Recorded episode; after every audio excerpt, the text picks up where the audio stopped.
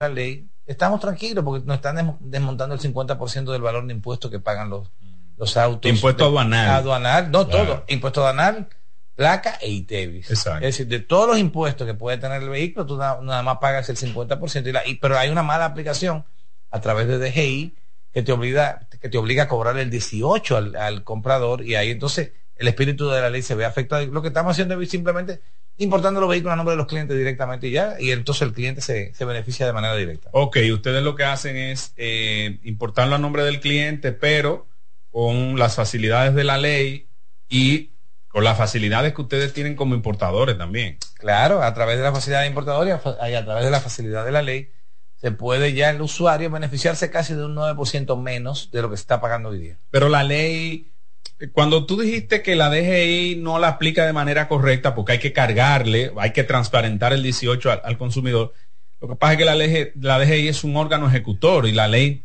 no le dice aplícalo de manera diferente. Y, efectivamente eso es lo que nos dicen en DGI.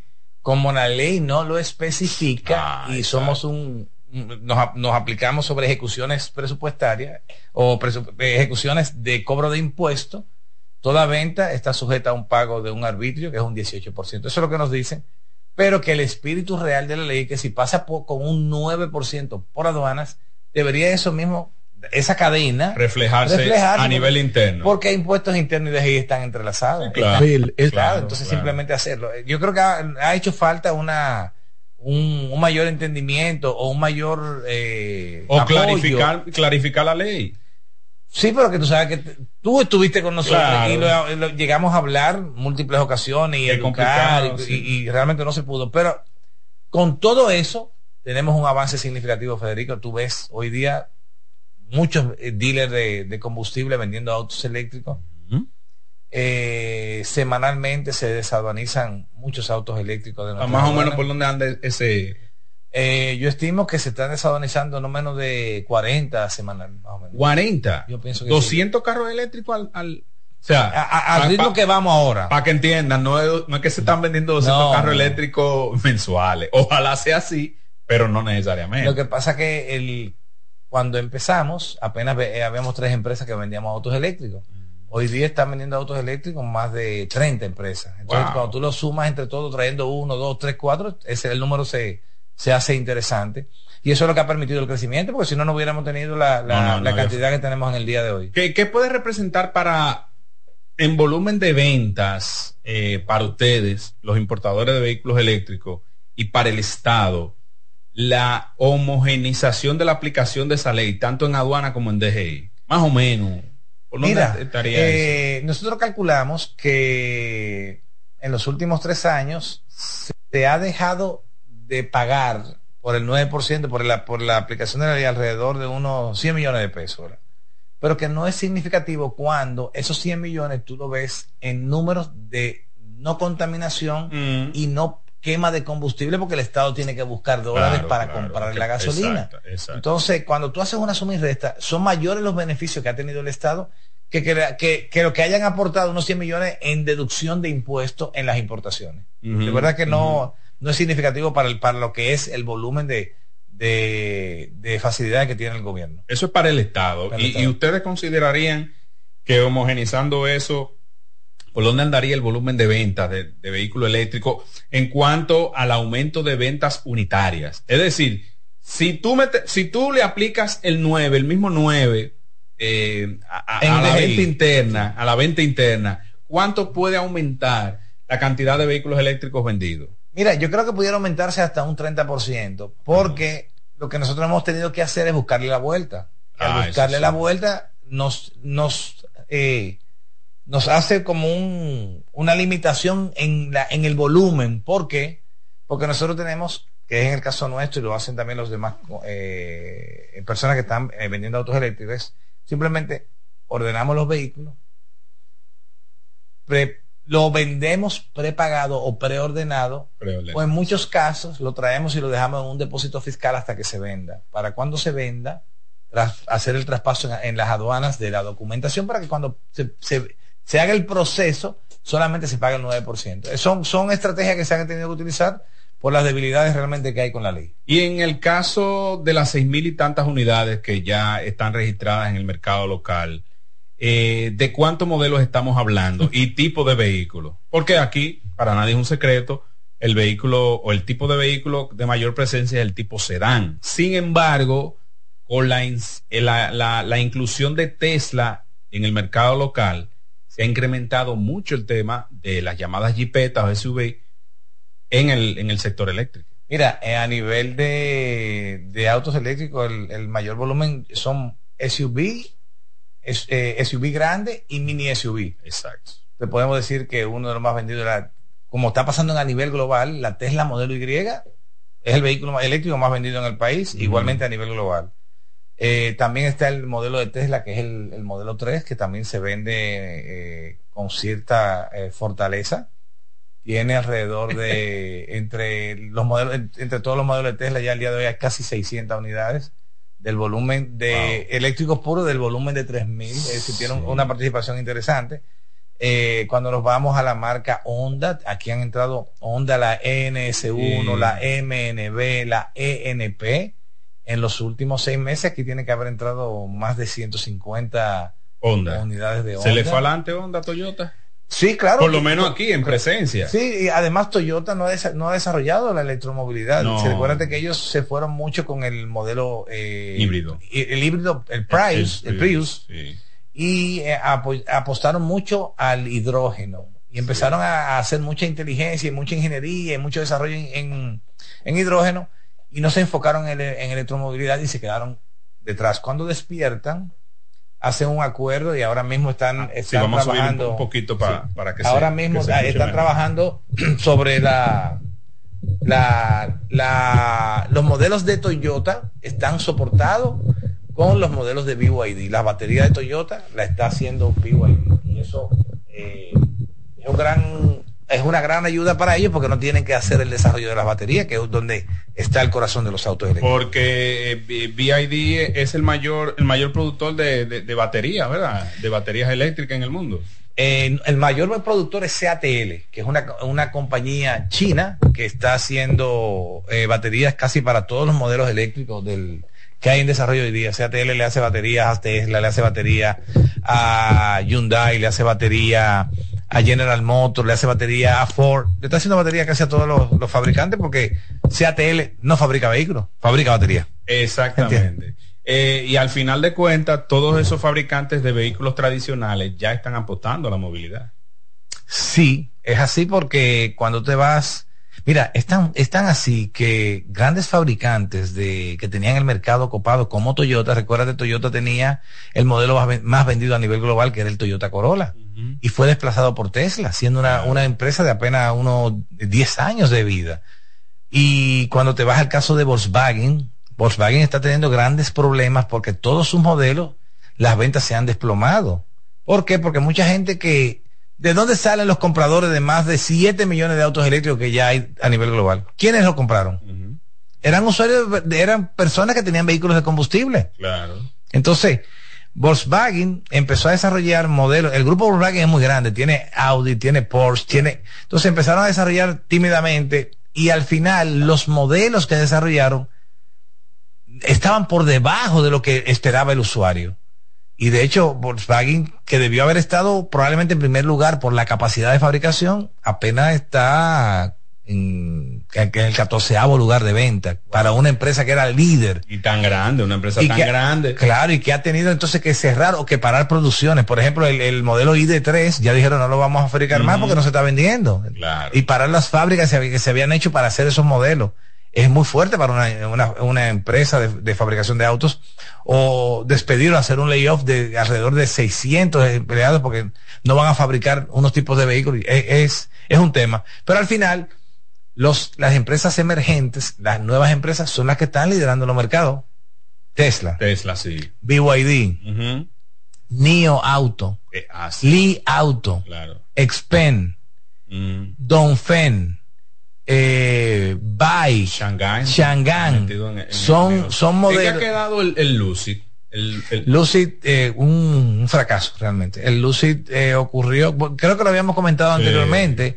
¿Qué pasó con Lucid? Un excelente vehículo, pero muy costoso. Entonces, si tú quieres impactar, no, parece que Lucid quiso hacer lo que hizo Tesla en sus inicios, y Tesla hizo el primer modelo, que era el modelo ese, que era un poquito caro, para hacer capital y trabajar los, modelos, más los modelos más económicos. Pero ¿qué pasó? Tesla no solamente hizo el vehículo, hizo toda la tecnología de piloto automático, de entretenimiento. Entonces, hizo un ecosistema alrededor de alrededor ese modelo, de ese modelo que llamó la atención, pero Lucid solamente era un vehículo, es un vehículo muy hermoso, muy bien terminado, muy costoso, pero un carro. No, te cuento un carro. Es un carro. Entonces, eh, no, no tiene esas, esas cosas que puso Tesla en los modelos de ellos. Y por eso probablemente ellos no, no han logrado las ventas. De hecho, eh, la semana pasada anunció que eh, la, la Lucid como empresa lo iban a sacar del Standard Pool por, ah, por, el, por, el, por el bajo valor de las acciones a lo que ha caído y eso es peligroso para una empresa. Y eso es mucha pérdida para inversionistas. Y atado a eso, para el consumidor, el consumidor es muy, se ata mucho a lo seguro. Entonces, en lugar de comprar ese modelo, ya se va a lo que está comprobado, que en este caso es el Tesla. Y es muy complicado. En muchos estados de Estados Unidos y en Europa, muchos países europeos, se da incentivo monetario a las compras de vehículos eléctricos. ¿Tiene la fortaleza el mercado dominicano, el, el Estado dominicano para hacer eso? No, mira, yo, yo creo que no. Tú sabes que nuestro estado es un estado con muchos déficits para cubrir el presupuesto, se coge dinero prestado y el estado es muy fiscalista. Eh, yo no creo que podamos llegar a que el estado le dé dinero a las personas para que compren, pero con que desmonten los impuestos por las aduanas, por DGI, yo creo que es suficiente y va, y va muy atado al Acuerdo de París. Tuviste lo que pasó, lo que la gente no piensa que realmente es un tema de calentamiento global, que hay un tema de, de, de, de cambios climáticos que afectan sobre todo a las islas como la nuestra, porque nosotros, si se sube el nivel del mar, ¿para dónde va? Nosotros somos una isla, ¿entiendes? Entonces, eh, estamos obligados a masificar la movilidad eléctrica, pero al mismo tiempo también estamos obligados a recaudar dinero para poder cubrir los costos. Y tú ves lo que está pasando. Una de las quejas principales que hay es que se ha cogido demasiado dinero prestado para, para desarrollo y entiendo que, que el gobierno no va a, a, desmontar o a dar dinero para la persona para que compre, pero sí con que se mantenga como está y que la DGI aplique la ley correctamente, yo pienso que sería suficiente para nosotros como, como importadores y para los usuarios, porque recuérdate, ya hoy día hay más de 100 modelos eléctricos en República Dominicana. Yo te, yo te paso lista y empezamos a hablar aquí, duramos 15 minutos hablando de, modelos que hay, que ya hay en el país. Y hay modelos de 10 mil dólares ya. Claro, sí. ¿Tú te acuerdas que apenas hace cuatro años, tres modelos, Nissan, Tesla y Chevrolet Ball? Y Chevrolet Ball, sí. ¿Entiendes? Pero ya están todos de, bueno, y, y, esta, esta irrupción de, de, vehículos eléctricos chinos. Ah, asiáticos, sí. Eso está, eh, digo chino porque eh, Japón ha sido como más tímido y el, quizás Corea también a excepción de Hyundai, que uh, tiene su caballito de batalla con el con el Kona y con el el, el Ionic, el Ionic, toda la y el 6 y otros modelos más, pero el caso de China es un caso, o sea, de, manera agresiva. China se enfocó y eh, viene con un plan de desarrollo hace 15 años. Ellos habían planteado que por toda la contaminación que tenían, no sé si tú recuerdas que tú ibas a China y tú veías a todo el mundo andando con, mascarilla, y tú decías 15 años atrás, 12 años atrás, 10 años atrás, tú dices, pero ¿y por qué esta gente anda con mascarilla? es que era tanto la contaminación, de hecho, de hecho ellos tienen mediciones de polución y a veces le alertaban a las personas que hoy no salgan a la calle porque la contaminación está muy elevada. Entonces, dentro de su plan de desarrollo, dijeron, a, al 2020 nosotros tenemos que reducir esto a un 30-40% para mejor calidad de vida de los chinos. Y lo han logrado, han logrado, eh, de hecho ya en China hoy día prácticamente no se venden carros de gasolina. Prácticamente, ¿por qué? Porque están muy penalizados. Tú vas a comprar un vehículo de gasolina y tienes que pagar un 50% del valor del vehículo en impuestos. Wow. Pero si tú vas a comprarlo eléctrico, te desmontan un 30% del valor. Exacto, de, de manera que te dan un incentivo para que tú puedas comprar. Y lo mismo está pasando en Noruega también. Lo mismo está pasando en Noruega. Ya los países que tienen una conciencia real de lo que está pasando, está muy enfocado en eso. Además, se ha demostrado que los autos eléctricos son una realidad. No hay tema con, lo, con, que, con que tú te puedas mover en un carro eléctrico sin, sin, sin, ninguna situación. Y, y, lo vemos con ya los, con países desarrollados. Estados Unidos está creciendo también de manera sostenida en, movilidad eléctrica, pero ya Estados Unidos es un país muy grande y empezó tarde. Empezó, tarde. porque si General Motors, si Ford Motor Company, si todas esas empresas americanas que fabrican vehículos de combustible hubiesen empezado nueve o diez años atrás, hoy día fuera otro, otro el, sí, ya fuera, fuera otra cosa. De hecho, las empresas americanas han tenido que buscar sus partners en China para poder fabricar. Exactamente. Porque, bueno, por ejemplo, eh, Chrysler, que fabrica Jeep, ya ha lanzado un modelo Jeep eh, eléctrico. Eh, hay una marca emergente, se llama Rivian, que es de Tennessee, tengo entendido. Que yo ando en Rivian, a mí me encanta la Rivian. una, una, una, tremenda máquina. Y vi que subiste un video de Ben Affleck andando en la Jeepeta eh, Rivian. La Jeepeta Rivian. Es una, una, una Jeepeta muy, muy, muy, muy bonita.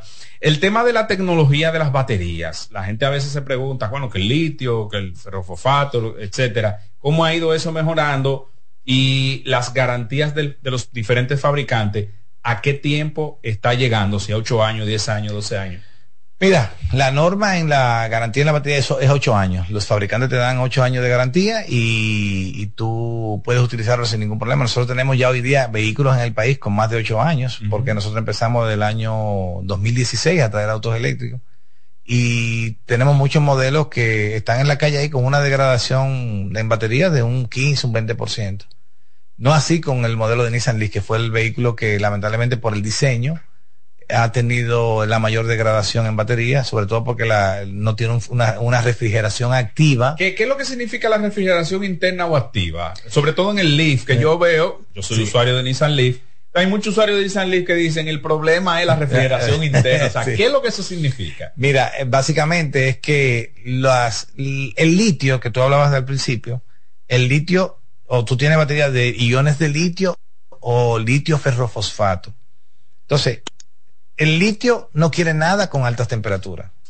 Para tú garantizar que la, porque es un compuesto químico. Claro, Ese compuesto químico para almacenar los electrones que se le ponen a través del sistema de carga, tiene que estar en condiciones óptimas para poder almacenar lo que tú le estás inyectando y para lo que fue diseñado. Entonces, los fabricantes desde Tesla, que fue el que empezó, hasta hoy día todos, ya hoy día todos, entendían que esa batería, si su condición de operación es entre 22 grados centígrados y como mucho 29, entonces la vamos a refrigerar como si fuera un aire acondicionado, que va a tener que con sensores que cuando la temperatura baja mucho, la calienta, cuando sube mucho, la enfría. Y la mantiene equilibrada. Y la mantiene, y la mantiene dentro de su punto de equilibrio térmico. En su punto de equilibrio térmico.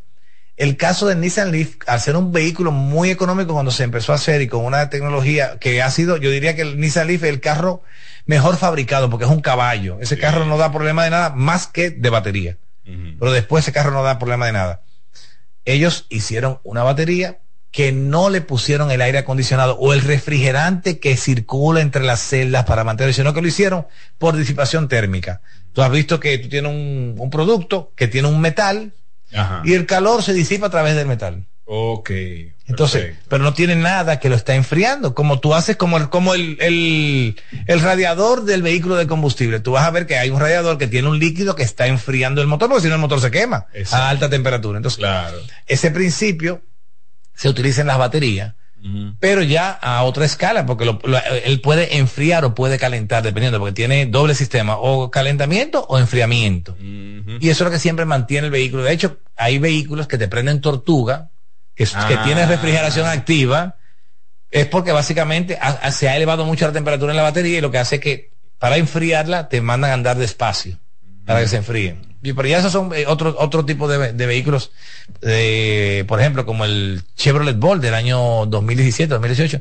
Eh, a veces le ocurre eso, pero al final eso es lo que se logra con la refrigeración activa y por eso tuve vehículo con... Tesla tiene vehículo del año 2012 con una degradación de batería de apenas un 15%. Pero yo veo que el Leaf lanzó dos ediciones más, aparte de la inicial, que fue 2009-2010 pero ellos como que no corrigieron eso. No, lo que pasa es que las dos versiones que ellos sacaron igualmente cometieron el mismo error de no hacerle el sistema de enfriamiento. Tiene, mm. tú desarmas el Nissan Leaf del 2011, 12, 13, 14, 15, 16, 17, del, del 12 al 22, la, la, la, composición de la batería es prácticamente la misma. Ellos mejoraron ahora con un nuevo modelo que ellos sacaron que es la Nissan Arilla, que es una ah, jipeta.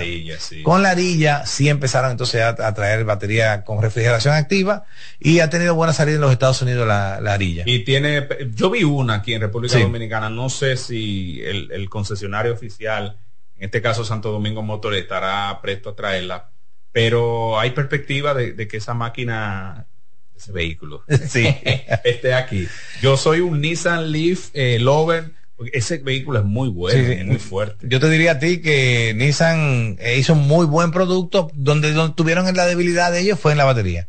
Pero si ese vehículo tuviera una batería refrigerada, óyeme, lo, fuera el mejor vehículo por el costo, ¿entiendes? Claro. Porque te da, es muy confortable, es robusto, es aerodinámico y un vehículo, un city car que te permite moverte en cualquier lugar. Eh, yo vi que la Santo Domingo Motor trajo una, ellos la están usando. yo entiendo que deberían traerlo porque es un buen producto. El, el Arilla compite perfectamente con la Y de Tesla, con la ID4 de Volkswagen, con la Aquí tenemos también a ese nivel la, la, 2008 de, la, Peugeot. la Peugeot, la, la Volvo también, que tiene una, es decir, ya hay una gama interesante aquí y, ya en, los modelos asiáticos compite con la Honda NS1, compite con la BYD, la, la, la, la, que es la tercera gama de ellos, ¿cuál es? La Aito, a la Aito. Y es un, es un vehículo interesante que si yo fuera Santo Domingo Motor, sabiendo la historia que tiene Nissan aquí, que yo te diría, recuérdate que hace apenas tres años el más vendido era Nissan Leaf. Tú coges la estadística y tú vas a ver que Leaf había aquí. Entonces pudiera, y ese trabajo lo hicimos nosotros, todo lo que importamos autos eléctricos, es decir, se le abrió el mercado a, algunas marcas para que la desarrollaran. A razón de lo que has dicho de la, del tema de degradación de batería en algunos vehículos, eh, eso abre la ventana de desarrollar un buen mercado secundario de vehículos eléctricos en República Dominicana. Es decir, aquellos vehículos que tienen un 15, un 20% de batería degradada, puede crearse un mercado de vehículos usados eléctricos porque hay mucha gente que dice, ¿y cuánto le queda a la batería? Y, que no es como el vehículo de combustión. lo, que pasa es que ya al entrar entonces las marcas chinas, ocurre que ya hay vehículos casi al precio de un Nissan Leaf usado con 300 kilómetros de batería prácticamente nuevo, entonces la gente lo compara. Yo Ustedes están trayendo uno que es el Helmar. El Helmar, un escándalo, ese carro se vende muchísimo y un carro de 24 mil dólares con 400 kilómetros de autonomía. Mucho por 24 mil dólares. Eh, eh, cuando el, Nissan Leaf 2017, eh, 2018 costaba 27, este carro con más autonomía, con más batería, tiene batería de 45 kilos, cuando el Nissan Leaf primera generación 24, segunda generación 30 y tercera generación 40. Este carro salió con mucha batería y eh, ha, sido de gran ayuda también para los usuarios de Uber. Yo tengo muchos Uber que han comprado ese vehículo porque no es un vehículo muy, gran, muy grande, te da mucha autonomía y permite que las personas con estos tapones se puedan desplazar en la ciudad eh, con mayor facilidad que, que, teniendo un vehículo muy grande. Sí, porque el, el, tema con el Nissan Leaf eh, al hacer Uber es que tú te tienes que parar muchas veces a cargar porque su autonomía es muy, es elemental, Pero cuando tú tienes 500, 400 de batería, tú te pasas el día trabajando, carga en tu casa, que es una de las ventajas. Yo, tengo, ahora que te dice ese, yo tengo parejas de esposos que viven del Uber. El esposo arranca a las 6 de la mañana y la esposa lo coge a las 4 y lo suelta a las 12 de la noche. El, es un eléctrico. Salen a las 6 de la mañana y no tienen que cargarlo porque como es dando vuelta en Santo Domingo, Exacto con los Helmar, ellos logran descargarlo a un 70%, lo, lo, más que lo han descargado dándole de 6 de la mañana a 12 de la Dándole duro con aire, con tapones. Con todo, con, todo. Pero que son 400 kilómetros casi activos porque tú no estás moviéndote rápido, porque tú estás haciendo recorrido en vueltas aquí en la ciudad o de libre de paquete. El tema es que hacen un dinero en un carro eléctrico, una pareja, el esposo arranca a las 6 y lo suelta a las 4. La esposa lo coge a las 4 y lo suelta a las 12. y lo ponen a cargar y al otro día la misma rutina. Ya cuando amanece el carro está cargado con el cargador en su casa. Bueno, vamos a hablar un poco de la última o la más reciente eh, apuesta de Elon Musk es la Cybertruck. ¿Qué está pasando con esa guagua, la perspectiva para República Dominicana, el diseño? me estabas hablando de que la, guagua viene como con una especie de, alimentación de batería única. Vamos a ver ah, un poco de eso. Mira, eh, Cybertruck viene siendo como una disrupción total de la forma de movernos en vehículos. Porque desde el diseño, que la gente empezó a criticar lo que parecía una cafetera, hasta, hasta la forma de electricidad que utiliza. Yo, yo puedo decirte que Cybertruck eh, primero tiene casi dos millones de preórdenes. Dos, millones, de preórdenes. Pero hay ah. fabricantes de combustión que no fabrican dos millones al año de ah, combustible, no, así, ¿verdad? Así es, así es.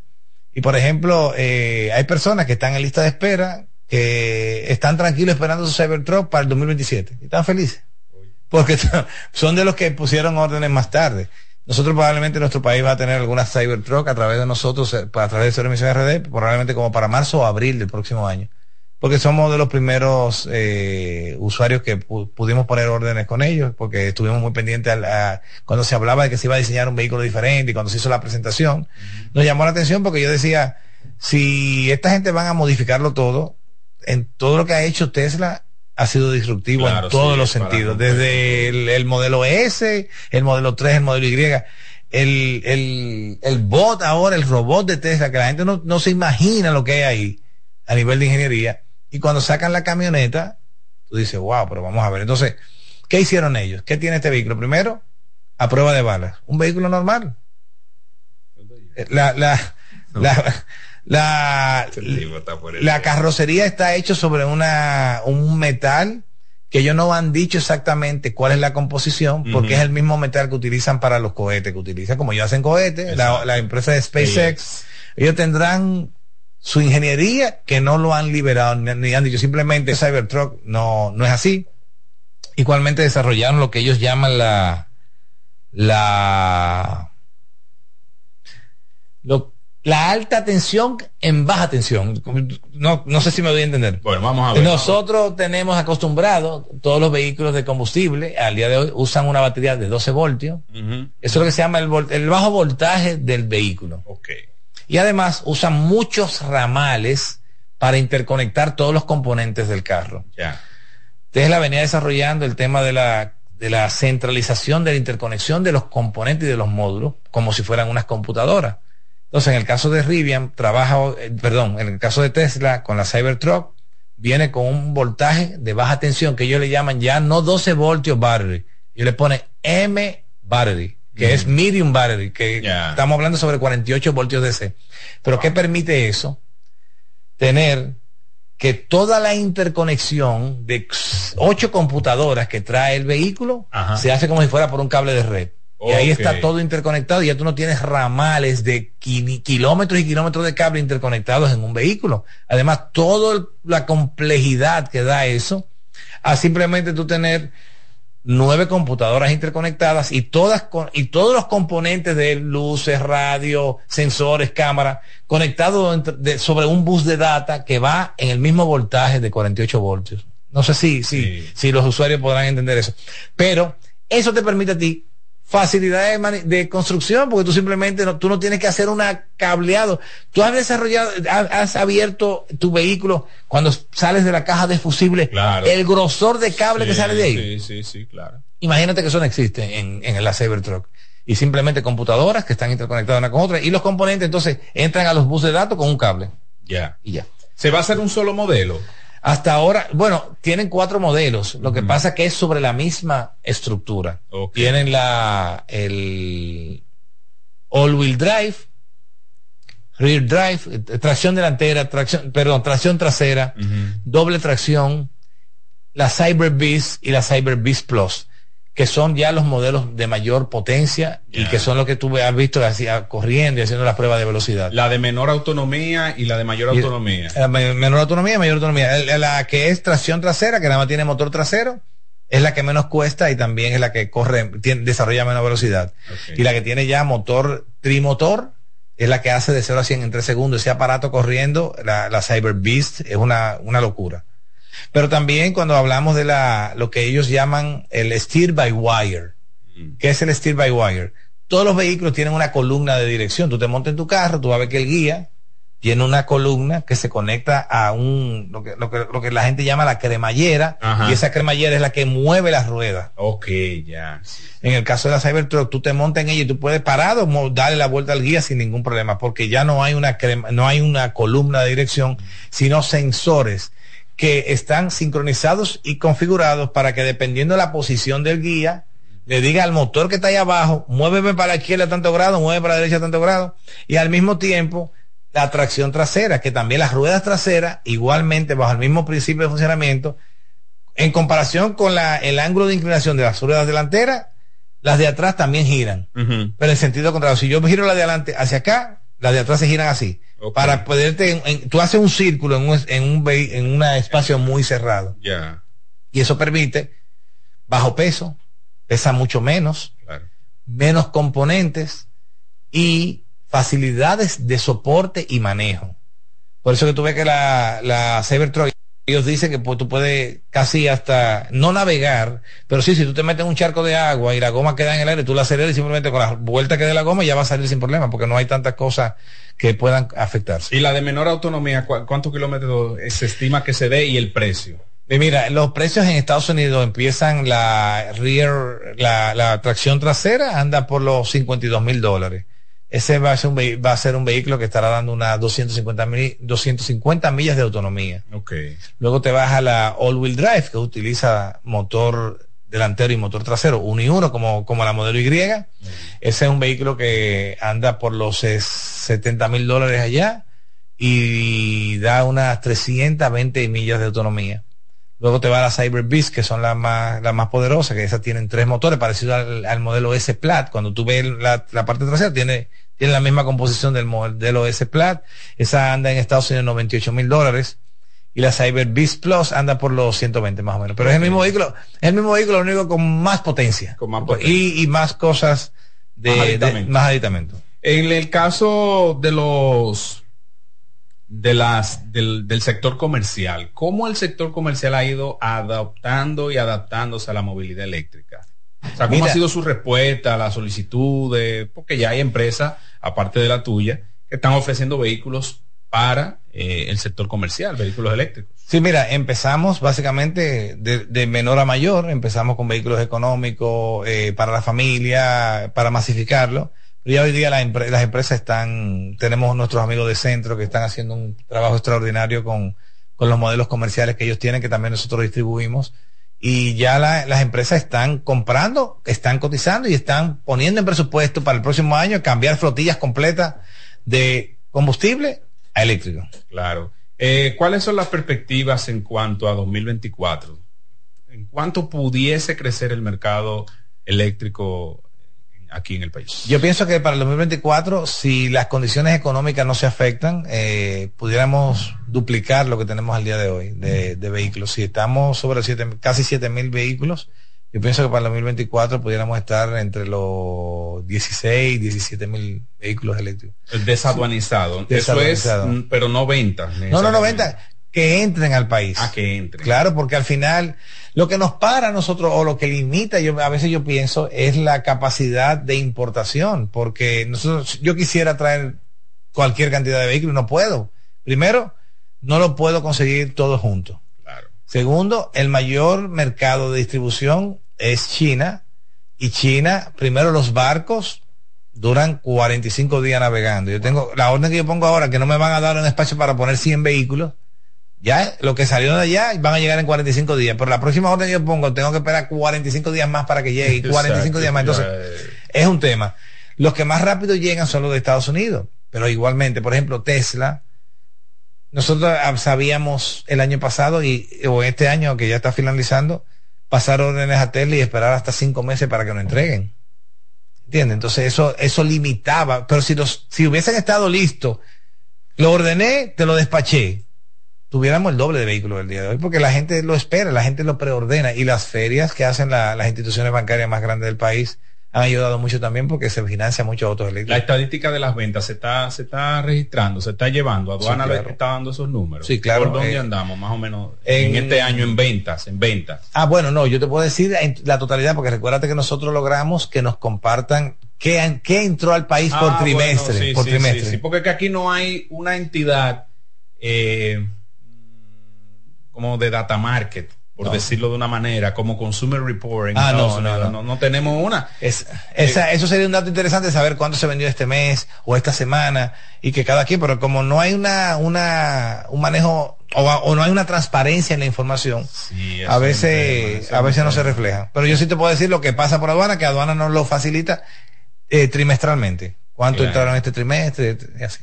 Sí, porque en el caso ya de las ventas es un poquito más, eh, tendría que como que cada unidad eh, corporativa de negocio decir, mira, yo vendí tanto Tesla, yo vendí tanto esto, yo vendí tanto eso, o sea, no, y por ejemplo, compilar esa información. Claro, y por ejemplo, tú, aquí hay depósitos fiscales que los, los concesionarios tradicionales no desaduanizan los vehículos en su totalidad. Está en un depósito fiscal y a medida que lo van vendiendo, lo van liquidando, vendiendo, liquidando, vendiendo, liquidando. En el caso de nosotros no. Nosotros tenemos que importar, liquidar, parar en nuestro showroom y vender. Exacto. Y eso es una, una debilidad que nosotros tenemos que hemos ido solventando, entrando a algunos depósitos fiscales, algunas, algunas unidades. ¿Cuántas unidades, unidades no, cuántos modelos ahora mismo Cero Emisión está manejando en el mercado? Nosotros tenemos alrededor de 14 modelos el día de hoy. 14 modelos. Sí, solamente de Tesla tenemos cuatro. Exacto. Que son el modelo Y, el modelo X, el modelo S y el modelo 3. Rivian tenemos los dos modelos que tiene Rivian al día de hoy. Tenemos la, la R1T y la R1S. Tenemos los Helmar. De Helmar tenemos tres modelos que tenemos el, Helmar S, el Helmar L400 y el Helmar C. Ahora nos llega la primera SUV de Helmar, la EQ7, un vehículo interesantísimo que nos llega ahora a finales de este, de este año. Ya entre esos modelos ya hay 10. los cuatro de Tesla, los cuatro de Helmar, los dos de Rivian. Después tenemos Honda, tenemos Volkswagen, tenemos Chevrolet, tenemos... Eh... ¿Qué ha pasado con la Mercedes que, una vez tú trajiste? La EQC. Sí. Mira, el, ese fue el primer modelo eléctrico que trajimos a la República Dominicana, ese vehículo impresionante. Lo único que Mercedes, eh, como empresa que cuida su, su, su inteligencia y su ingeniería muy cerrada, a nosotros se nos dañó ese vehículo, se le dañó un módulo de la batería. Tuvimos al final que traer una persona de, con una computadora que nada más la usa Mercedes-Benz para hacer unos, unos ajustes, pero al final el vehículo anda en la calle. Ok, pero ellos pararon la producción. No, de ese modelo sí. porque ese fue el modelo, nosotros trajimos el primero, fue en el 2020, la EQC 400. Pero ya hoy día en Mercedes-Benz desarrolló toda la línea EQ, es la eléctrica. Ellos tienen el EQC 300, 500, 600 ellos tienen hoy día en República Dominicana, hay cuatro modelos ya de Mercedes-Benz. Oh, eléctrico, sí. Ah, bueno. EQA, EQA, EQC 4, EQ300, el EQC 500 y el, EQC 600. Ok. Es interesante. Cuando yo vi esa, esa guagua, yo dije, mira, si Mercedes eh, se mete en ese, en su segmento, en el eléctrico, eh, creo que va a dominar el mercado porque es una marca ya eh, reconocida, es una marca una reputación bien ganada. Sí, claro, y el confort, la terminación, es, interesante.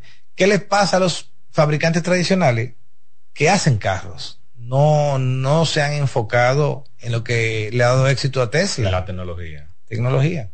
El vehículo ya hoy día no puede ser solamente un vehículo para moverte sin inteligencia. El vehículo tiene que ser un vehículo con inteligencia, que aprenda, que conozca. Por ejemplo, yo decía, y a veces cuando yo di charla en la, en la, en algunos lugares, le comento algo básico que no me pasaba y por eso yo siempre admiro y hablo mucho de Tesla, no porque sea lo mejor en nivel, a nivel de fabricación ahora, a nivel de ingeniería y tecnología, lo mejor. nadie lo, se, le acerca. Yo les decía, eh, yo compré un Tesla, eh, nosotros tenemos una oficina en la Florida y cada vez que nos despachaban Tesla, nosotros teníamos que llevarlo al warehouse y prepararlo para mandarlo a Santo Domingo. Y para llegar al warehouse hay como una, una calle que tú tienes que hacer como un giro rápido, así. Entonces, la primera vez yo voy con piloto automático y me tuve que que tratar de detenerlo solo, porque yo dije, déjame ver si este va a parar solo y lo va a hacer. La primera vez yo tuve que bajarle la velocidad manual al piloto automático. Cuando volví a pasar el mismo vehículo por ahí, no tuve que hacer nada. Ya el, vehículo sabía que en esa, en esa esquina, en esa intersección, había una rampa y había que bajar la velocidad. Él mismo lo bajó automáticamente. Él aplicó inteligencia ahí. Que, quedó grabado ese, ese evento que había ocurrido anteriormente y ya sabía que en esa ruta yo tenía que hacer eso. Y es un modelo, un modelo Y, ¿entiendes? Sí, no es un modelo, pero es lo que tú dices, o sea, ya el, vehículo se no es tan solo eh, una máquina de cuatro ruedas y, lleno de todos los componentes que ahí se sabe para, para, para moverse. Claro. Eh, en el ala gubernamental, Charles, se habló de que se iba a hacer un piloto con vehículos, con autobuses eléctricos, incluso se dijo que era la Avenida Independencia ¿Cómo va eso? Mira, ¿Se han, se han acercado a ti como, como eh, para temas de asesoría? O sea, ¿qué, está pasando? El, el, gobierno ha dado pasos importantes en términos de movilidad eléctrica, eh, sobre todo lo que pedíamos que fuera la masificación de, con autobuses. Te puedo decir que ya se hizo una licitación para la zona colonial, se licitaron cinco autobuses para mover a las personas dentro de la zona colonial eléctrico lo ganó esa licitación una empresa de San Cristóbal. Eh, es un modelo que hizo la GTZ y, el BIT como un modelo de movilidad en una zona verde, porque quieren, hay un proyecto de hacer la zona colonial verde, peatonal y que lo que entre allí sea nada contaminante, sobre todo una especie de smart city pequeña. Y ya eso, ya eso se licitó, lo que se está en la espera de que lleguen los autobuses. Pero igualmente, Estamos corriendo ahora mismo una licitación de 300 autobuses escolares eléctricos, de 24 pasajeros y de 32 pasajeros. Es una licitación que está corriendo en este momento. Está sujeto a fallar para ver cuál. Participaron 11 empresas dominicanas ya, incluyendo la nuestra, en esta licitación. Y de ser positiva van a entrar 300 autobuses eléctricos de un solo golpe. Entonces, eh, ha habido un apoyo no al 100% en todas las instituciones, pero sí ya se está viendo el movimiento. Estamos participando en una licitación ahora del IDAC, que está licitando cinco camionetas eléctricas para usarla en las rampas de los aeropuertos y la facilidad, y la están pidiendo eléctrica. Entonces, estamos viendo ya que el gobierno ha entendido lo que siempre pregonábamos, que el gobierno tiene que ser el impulsor principal y mostrar la movilidad eléctrica. Claro. Tenemos funcionarios públicos ya que andan en vehículos eléctricos.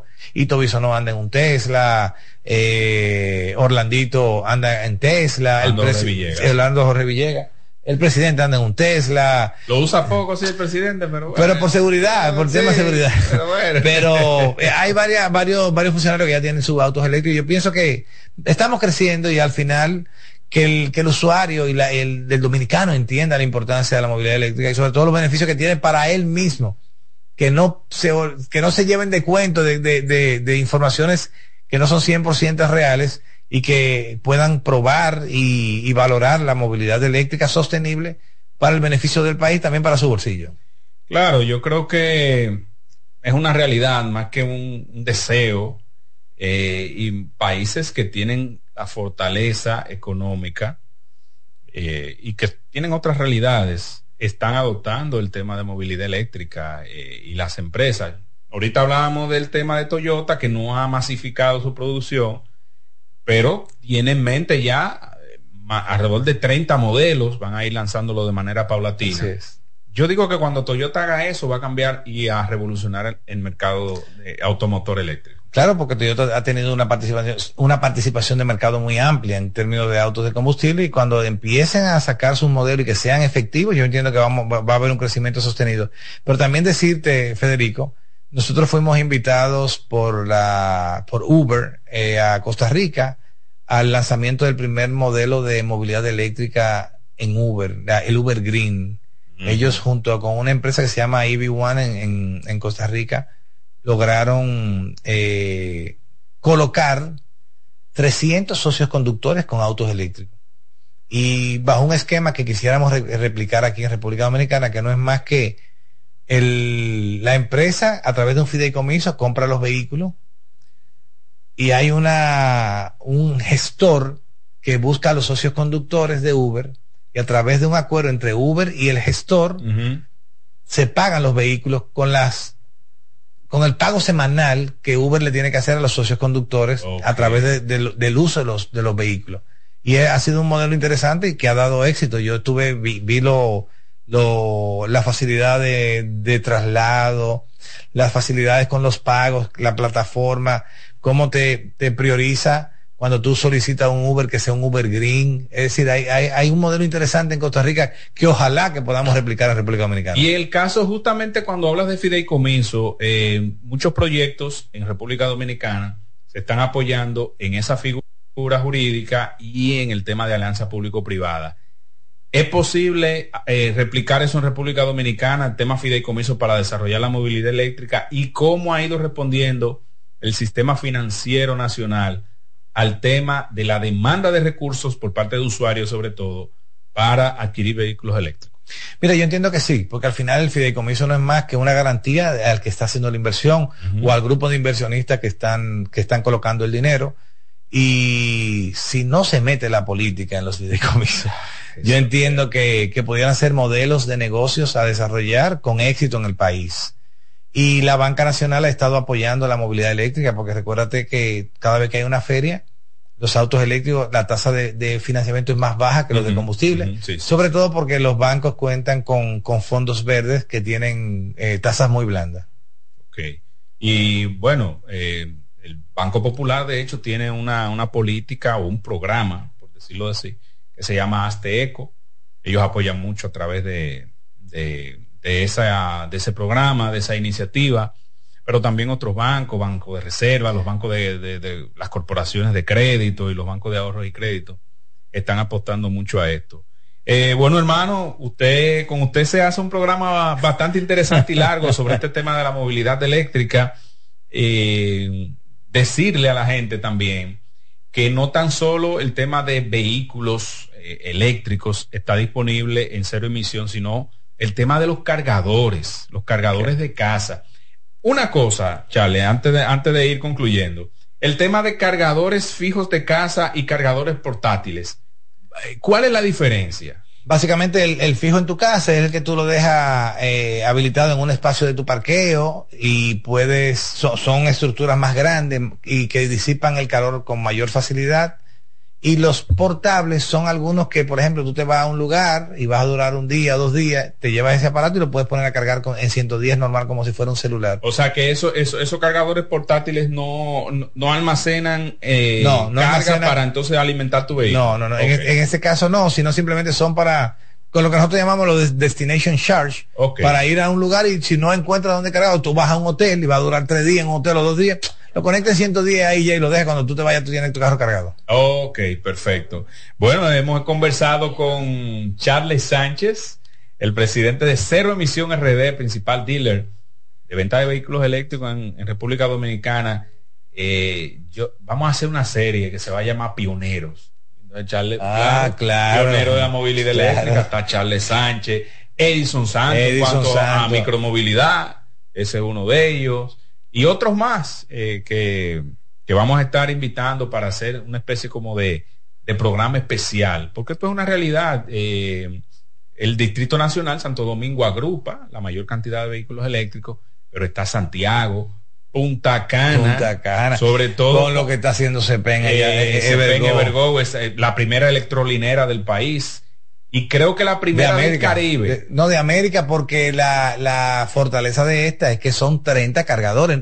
Ni en Estados Unidos tú vas a un supercargador de Tesla, a una estructura y te encuentras con 30. Los más que tú encuentras son 20. Imagínate. Y aquí están poniendo 30 en un solo espacio. Y creo que en Barcelona también, en España, hay electrolinera. Mira justamente lo de Tesla. Ellos están abriendo sus cargadores además. A sí, lo que pasa es que lo que yo decía, tú, recuerdas que nosotros siempre hablábamos, mira, si no se unen a Tesla, se le va a hacer más difícil a todos los fabricantes, porque al final Tesla está del año 2010 desarrollando una estructura de carga con una inteligencia impresionante y tú ves que donde quiera que tú vas, en los países desarrollados y donde está Tesla, que tú no tienes problemas de ansiedad de rango ni nada, porque tú vas a tener cargadores y además con una inteligencia impresionante, que no fallan los cargadores. No fallan. Yo he ido a cargadores y el 99% del tiempo todo está operativo.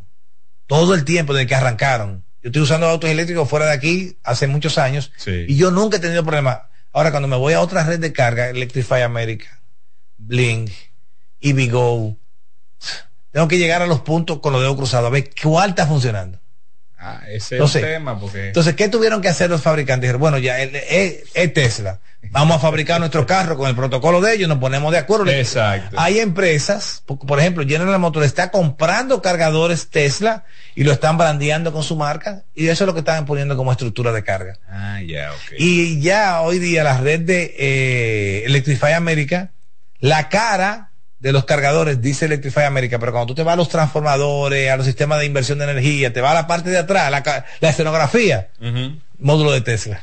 Ah, ¿Entiendes? Entonces, ya hoy día eh, en muchos países se está, que está Tesla, se están abriendo los cargadores para que cualquier usuario de auto eléctrico, que no importa el conector que tenga, pueda cargar su auto en la estructura. Un día atrás adelante, eh, los cargadores estáticos o fijos de, de, casa y los comerciales, eh, lo recomendable es cargar a 220 para que sea más rápido y quizá más económico. Mira, nosotros le decimos al usuario, depende de tu nivel de descarga. Mientras más suave tú cargas las baterías, mejor para la batería. Yo en mi casa, por ejemplo, yo cargo como el vehículo, yo, yo, no llego tarde a mi casa, al menos que no, no sea que yo viaje a un juego de pelota o salga a una actividad, pero yo llego a mi casa a 6, 7 de la noche.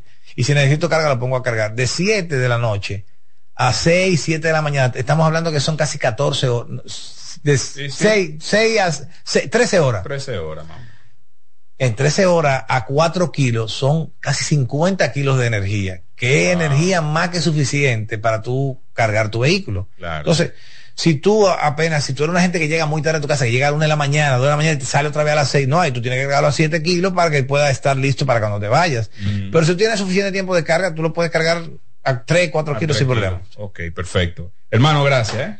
Gracias por este tiempo y a ustedes las gracias también. Hemos obtenido una interesante conversación sobre el estado de la movilidad eléctrica, las perspectivas, con Charles Sánchez, presidente de Cero Emisión y pasado presidente de la Asociación de Movilidad Eléctrica de República Dominicana. Federico Castillo se despide. Suscríbanse, compartan, denle like, sugieran, comenten, que nosotros estamos prestos a escucharles y agradecerles su sintonía. Bye bye. Esto ha sido la entrevista de hoy. Hemos presentado Cero Emisión Radio un programa para compartir informaciones y temas de lo que está ocurriendo en torno al fascinante mundo de la movilidad eléctrica sostenible. Todas las informaciones interesantes con un nutrido grupo de actores del sector. De la mano de Charles Sánchez, Cero Emisión Radio. Movilizándonos hacia el futuro. Los sábados de 3 a 4 de la tarde por esta CDN Radio.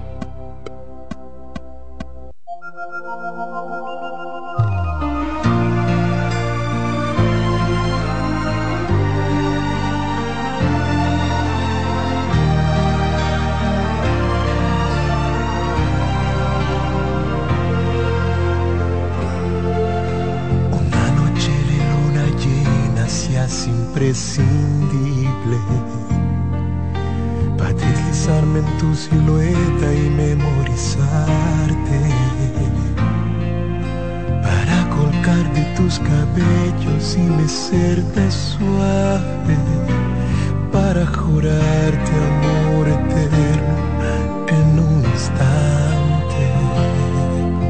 Qué arte que tienen tus besos para enloquecerme arte que tiene tu sexo para hacerlo como nadie. Qué arte de saber que quiero y que necesito. Y para sacarme del abismo y rescatarme.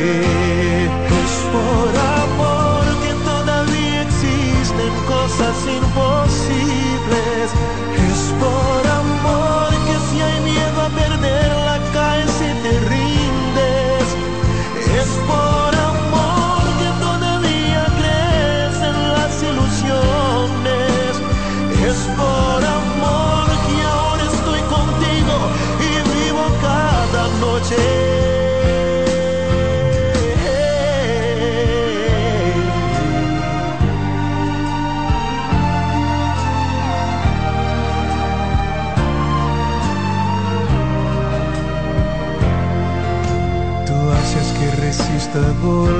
fuertes como nadie. Y siempre viene vienes y me salvas en las tempestades. Y cuando mi locura vuela y vuela por los aires, tú me das calma, coloreas el paisaje.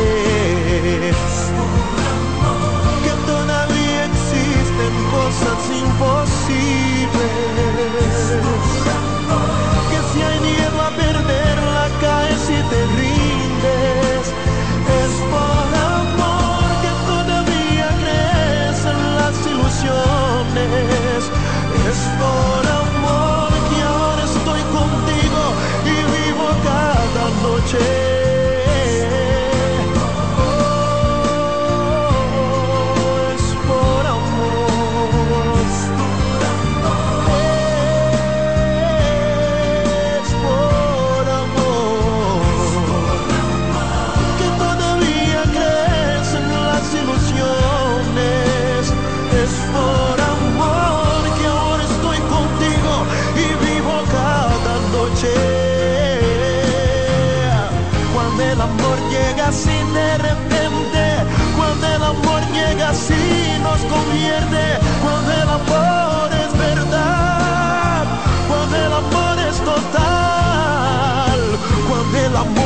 Y duerme contigo, cuando el amor es con pinche y amigo,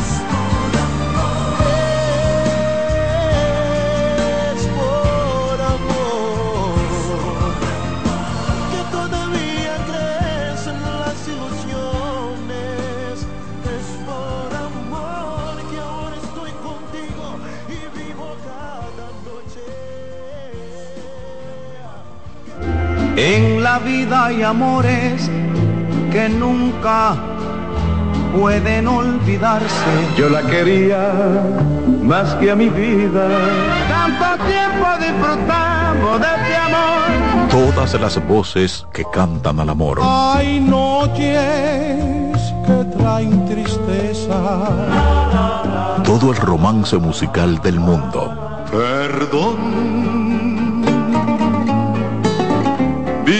De mi vida.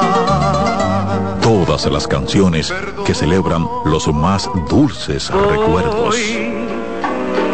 viviendo ya de tus mentiras.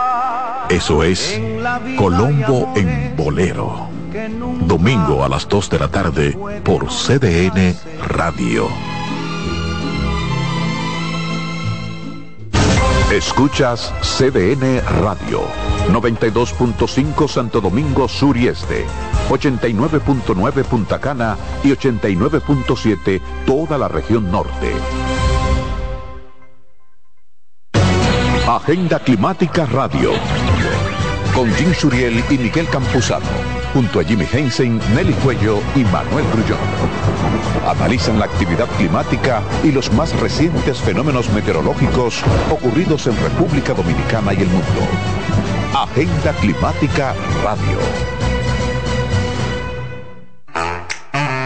Melocotón, verde luz y caramelo, crema, naranja, El sabor que prefiero, blanco 100 o colonial, alegran tu casa. la pone genial.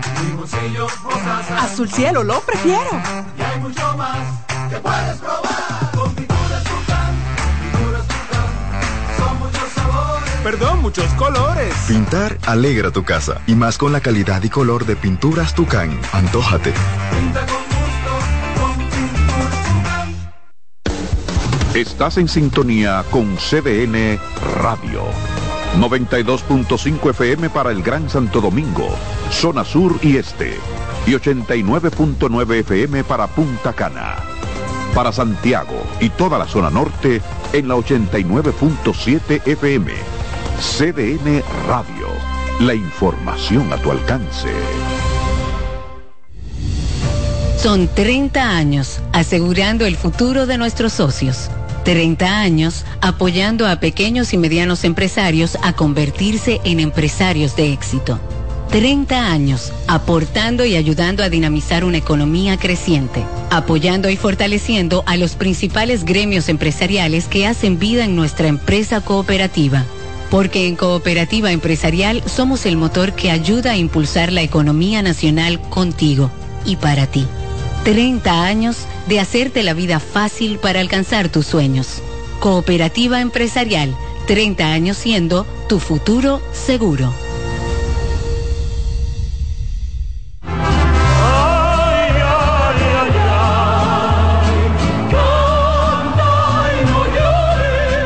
La vida pasa cantando. Canta, si aliviar quieres tu dolor. La vida pasa cantando. Un programa de CDN y Logo Marca. Para cantar canciones como esta. La vida pasa cantando. Producido y conducido por Lorenzo Gómez Marín. Por esta emisora los domingos a partir de las 10 de la mañana. Cantando me iré, silbando me iré, cantando lejos me consolaré.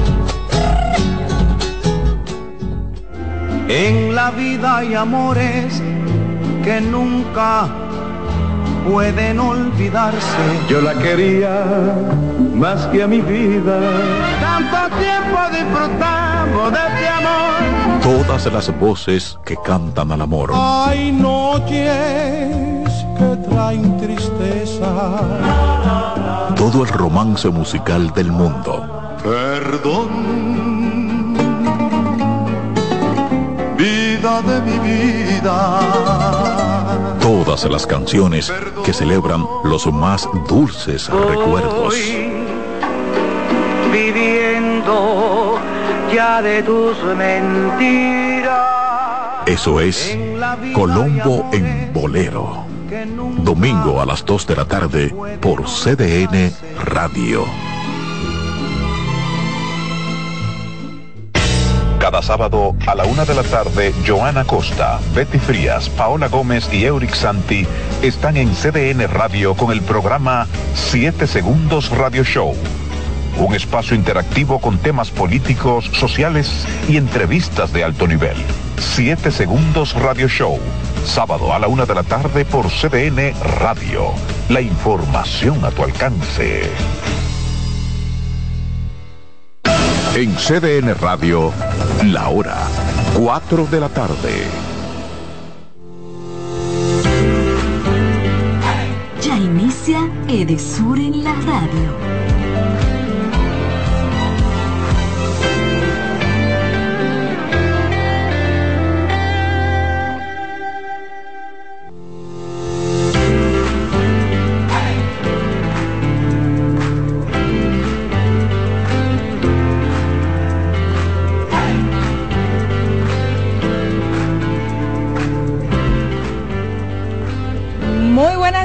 Tardes, República Dominicana. Esto es Edesur en la radio.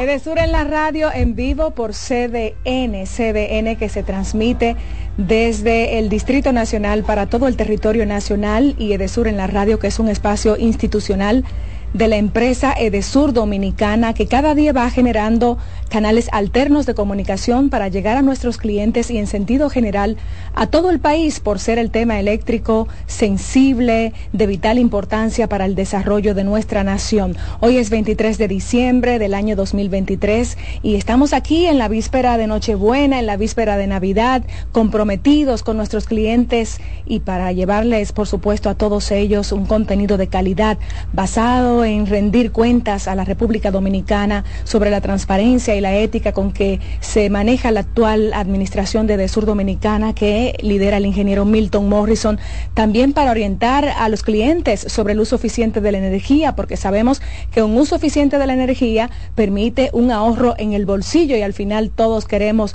luz y ahorro. Y por supuesto esta es la misión, entre otras iniciativas de este espacio, que es hablar de los proyectos de esas jornadas que realiza Edesur Dominicana para llevar energía de calidad, más y mejor energía. Aquí me hago acompañar del equipo élite de Edesur Dominicana y Edesur Radio. A mi derecha, Cristian Peralta, quien es el productor general, María Santos también, y también Mi Santiago, que es parte del equipo de comunicación. Todos somos del equipo de comunicación y tenemos, como siempre, un contenido interesantísimo. Interesantísimo. Muy buenas tardes para ti, María Cristina, también para ti, Yorami. Y María Santos, ¿verdad? Gracias a Dios porque nos permite estar por acá una vez más en este programa de Sur de la Radio que es importante recordar que nos vemos no solamente en el Gran Santo Domingo, sino que estamos o nos escuchamos en la región norte a través de CDN Radio en la 89.7 FM y en Punta Cana a través del 89.9 FM y aquí estamos, ¿verdad?, para hablar de esos logros que hemos tenido en este año 2023, muy felices y contentos destacar esa eh, labor loable que ha eh, expresado y que se ha empeñado en emitir en nuestro administrador general Milton Morrison. Así que adelante. Así es, Cristian. Iniciamos con muchas energías este sábado 23 de diciembre, previo a Nochebuena, con el mismo entusiasmo y con el fiel compromiso de mantener a todos nuestros clientes bien informados acerca de lo que está haciendo el Sur Dominicana a favor de nuestros clientes y todos los usuarios que están en nuestra zona de concesión. Exactamente, María. Y justamente por eso, en este primer bloque vamos a hablar de buenas cosas que hemos estado haciendo, porque esta fue una semana muy activa para el equipo de Sur y llevamos muchas buenas nuevas a personas en comunidades remotas. Así que vamos a hablar de qué estuvimos haciendo por ASO esta semana. Y también tenemos una invitada de lujo, una invitada de lujo que nos acompaña en esta entrega de, Desur Radio. Tenemos a Margarita Catrenco, quien es gerente de servicio al cliente de Desur Dominicana, el cliente que es el centro de nuestra empresa, de acuerdo a la instrucción que hemos recibido de nuestro administrador Milton Morrison. Y Margarita ha hecho una gestión maravillosa desde allí, generando un nuevo cambio de cultura en los empleados de Sur Dominicana, tal cual como lo trazó como estrategia, como misión y como meta el administrador Milton Morrison. Así es que estaremos hablando con ella y sobre todo con algunos consejos para nuestros clientes. Bueno, y hablando de esos clientes, es importante reseñar, como tú decías, María Cristina, que los clientes son el eje central de, Sur Dominicana. Esa es nuestra razón de ser. Y precisamente nos encontramos acá un sábado en la tarde ¿eh? para eh, recordarle a, a todos nuestros clientes, ¿verdad?, acerca de esos logros que hemos tenido en este año 2023. Sí, Cristian, hay muchísimas cosas que tenemos que hablar. Ya Llorán me dio un adelanto un adelanto de eh, acciones que ha ejecutado de Sur Dominicana en Asua, en toda la provincia de concesión de, Sur Dominicana, pero queremos centrar nuestros comentarios en este primer bloque en esas inauguraciones que dejó de Sur Dominicana en Asua, porque llevó muy buenas nuevas y se ha cumplido una meta trascendental. ¿Cuál? Es que esas comunidades que fueron impactadas, de las cuales vamos a hablar ahora, tendrán las navidades más iluminadas de su historia. Así bueno. es, estamos hablando de comunidades que no habían tenido el servicio de energía eléctrica y fue una buena nueva para esa comunidad y nos llena de gran gusto y satisfacción escuchar eh, a los comunitarios hablar de lo increíble que fue ver por primera vez el encendido de un bombillo, por ejemplo. O sea, tú estás diciendo que personas, municipios, eh, en uno de esos lugares no habían visto la energía eléctrica y mucho menos en tiempo de Navidad, ¿verdad? Eh, encendiendo un arbolito y lo vieron por primera vez. Así es, en fueron testimonios bastante maravillosos y de verdad que se siente bien saber que estamos cumpliendo. Bueno, sí, tenemos que decir que esas buenas nuevas fueron llevadas a tres comunidades. Primero estuvo el administrador general de, Sur Dominicana, Milton Morrison, con todo el equipo, con la gobernadora Gray Pérez y con, por supuesto, autoridades locales y con los comunitarios dando el primer Picasso de la comunidad La Bombita. Esto fue en Asua, una comunidad que carece de un servicio eléctrico de calidad, donde muchos vecinos lamentablemente incurren, de hecho, en una palabra que quizás no caiga muy bien, pero en la ilegalidad de eh, ellos mismos eh, realizar conexiones que atentan contra su vida. Y de hecho hay muchos reportes de accidentes y de fallecimientos a causa de conexiones ilegales. Pero Edesur Dominicana dio un palazo, no fue un Picasso, sino un palazo encabezado por nuestro administrador Milton Morrison con otras autoridades y de inmediato ahí fue colocado el primer poste de concreto para empezar ese importante proyecto que es rehabilitar las redes de la comunidad La Bombita en Asua. Sería bueno que nuestro control master, porque hemos facilitado, ¿verdad?, un video para ver eh, parte de lo que estuvo y escuchar parte de lo que estuvimos haciendo allá colocando, ¿verdad?, este primer poste allá en la bombita, donde nuestro administrador general Milton Morrison, eh, junto a la gobernadora de ASO, ¿verdad?, Grace Pérez, estuvieron dando ese primer balazo, pero también eh, María, eh, María Santos y Yorami, ese acercamiento, ¿verdad?, a las personas de escasos recursos, pero que necesitan ese servicio y como hemos destacado, los clientes son nuestra razón de ser y debemos llegar hasta donde sea con tal de llevar este servicio importante de energía eléctrica, ¿sí? Porque eh, es también una instrucción. ¿De quién? Claro que sí, claro Del que presidente de la República. Claro que sí. Y por supuesto también tenemos que señalar que luego de haber estado en la bombita, el equipo de Sur Dominicana se trasladó a Galindo, que es una comunidad remota. Galindo, que eh, fue casi imposible llegar allá. De hecho, un autobús se quedó varado porque había que cruzar, señores, caudales para poder llegar a los comunitarios, pero ahí estuvo ese compromiso fehaciente que caracteriza a la actual administración de Sur Dominicana, llevando electricidad, iluminación y también haciendo un encendido de luces que por primera vez en Galindo se desarrolla. Eso fue una algarabía, hasta Sancocho hicieron en esa verdad valió la pena el recorrido porque la energía que había en Galindo es una cosa inigualable en San Antonio de Galindo, porque como hablábamos hace un momento, es como una comunidad que tenía más de 100 años de fundada y no había tenido luz nunca. Entonces, escuchar a los comunitarios diciendo que es lo primero que van a comprar ahora que tenga luz, el encendido de las luces, ahí hasta un chivo le cocinaron al equipo de Uno, siete chivos, siete, chivos, guisado y sancocho, ahí todo el mundo, ahí eso fue elección al gusto. Pienso que sería bueno también que nuestro control master pusiera precisamente el audio de lo que estuvo diciendo nuestro administrador general Milton Morrison allá en Galindo cuando se, estuvo se inaugurando se este proyecto. Su plato de sancocho. Bueno, ahí lo vimos. Y yo nada más lo oí diciendo, eh, échenme arroz, échenme arroz vamos a escuchar y vamos a ver. Donde llega la electricidad y donde llega la iluminación y eso se desarrolla el pueblo. Hoy es un día histórico y ustedes verán que hoy será un antes y un después de esta comunidad. Yo quiero venir dentro de un año y ustedes verán que aquí habrá más colmados con su freezer funcionando, aquí habrá restaurantes, aquí habrá negocios, aquí habrá de todo y se va a mudar personas que van a encontrar aquí lo que no encuentran en otro lugar. Amén. Eso ustedes van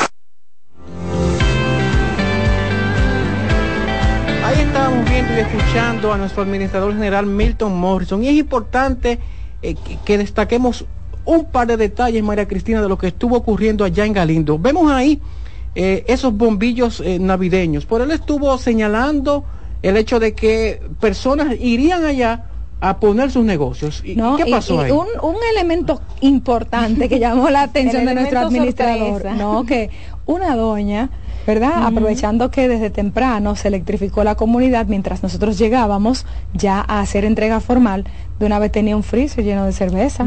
¿Cómo va a ser? Usted supo, ¿verdad? Sí, que ella, estaba en ella ceniza. No, y ella dijo, no, aquí voy yo a vender cerveza, yo me había ido a vivir a los Alcarrizos, pero vuelvo para mi pueblo porque aquí me voy a desarrollar económicamente. Es decir, que ahí no solamente se marca un precedente de llevar electricidad, no solo eh, tras 100 años de espera, sino 150 años de espera que tenía la comunidad de Galindo de fundada, recibió por primera vez en la actual administración, en el gobierno que encabeza el presidente Luis Abinader, la electrificación y la iluminación de sus caminos vecinales. Pero además esto impacta en el desarrollo, en la seguridad ciudadana y por supuesto esto impulsa la economía local. Importante también porque eh, no solamente estuvimos en Galindo, sino que también estuvimos en otro lugar, eh, y, lo digo porque ya nos aproximamos a hacer nuestra primera pausa. ¿eh? ¿Cuál fue ese lugar? Usted, está hablando de Villa Palomino. De Villa Palomino. Otra comunidad remota en el que de Sur Dominicana logró también impactar con un proyecto de electrificación. Claro que sí, eso fue electrificación e iluminación. Electrificación a través del, cambio de, ¿verdad? De, porque a veces, señores, eh, eh, yo nada más escucho un testimonio de una persona que me conmovió. Dijo, señores, nosotros tenemos aquí es eh, lámparas de gas que nosotros mismos hemos creado y que de hecho en algunos momentos hemos tenido accidentes, estos mosquitos acabando con nosotros. Pero lo más importante en estas comunidades es que son agrícolas y que ahora la electricidad va a llevar el desarrollo a esos agricultores, a esos productores de rubros que van a poder eh, aplicar la tecnología a través de la electricidad a sus productos y eso significa, señores, que van a producir más, que esas economías locales y domésticas van a mejorar y que eso eh, implica que las personas van a tener mayores recursos para mejor calidad de vida. Bueno, es momento, María, de hacer nuestra primera pausa ya porque el tiempo nos apremia y tenemos acá, como tú mencionaste ahorita, una invitada también de lujo. ¿eh? De lujo, de lujísimo. Así es que quédense con Edesur Radio y nos vamos a la pausa. Estamos de vuelta con Edesur en la radio. Generamos el cambio poniendo toda nuestra energía. Cada trabajo, cada proyecto, cada meta, solo se logra con energía. Energía positiva, energía generada, energía distribuida. La puedes ver en los ojos de la gente que trabaja para llevar energía a todos nuestros clientes. Usemos la energía de manera responsable y eficiente. Trabajemos juntos para eliminar el fraude. El compromiso es que todos paguemos la luz a tiempo para tener energía todo el tiempo. Juntos lo lograremos. Edesur, energía positiva para ti.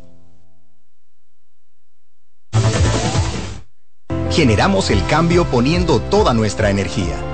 Cada trabajo, cada proyecto, cada meta, solo se logra con energía. Energía positiva, energía generada, energía distribuida la puedes ver en los ojos de la gente que trabaja para llevar energía a todos nuestros clientes. Usemos la energía de manera responsable y eficiente. Trabajemos juntos para eliminar el fraude. El compromiso es que todos paguemos la luz a tiempo para tener energía todo el tiempo. Juntos lo lograremos.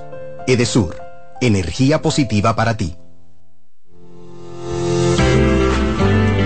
Estamos de vuelta con Edesur en la radio.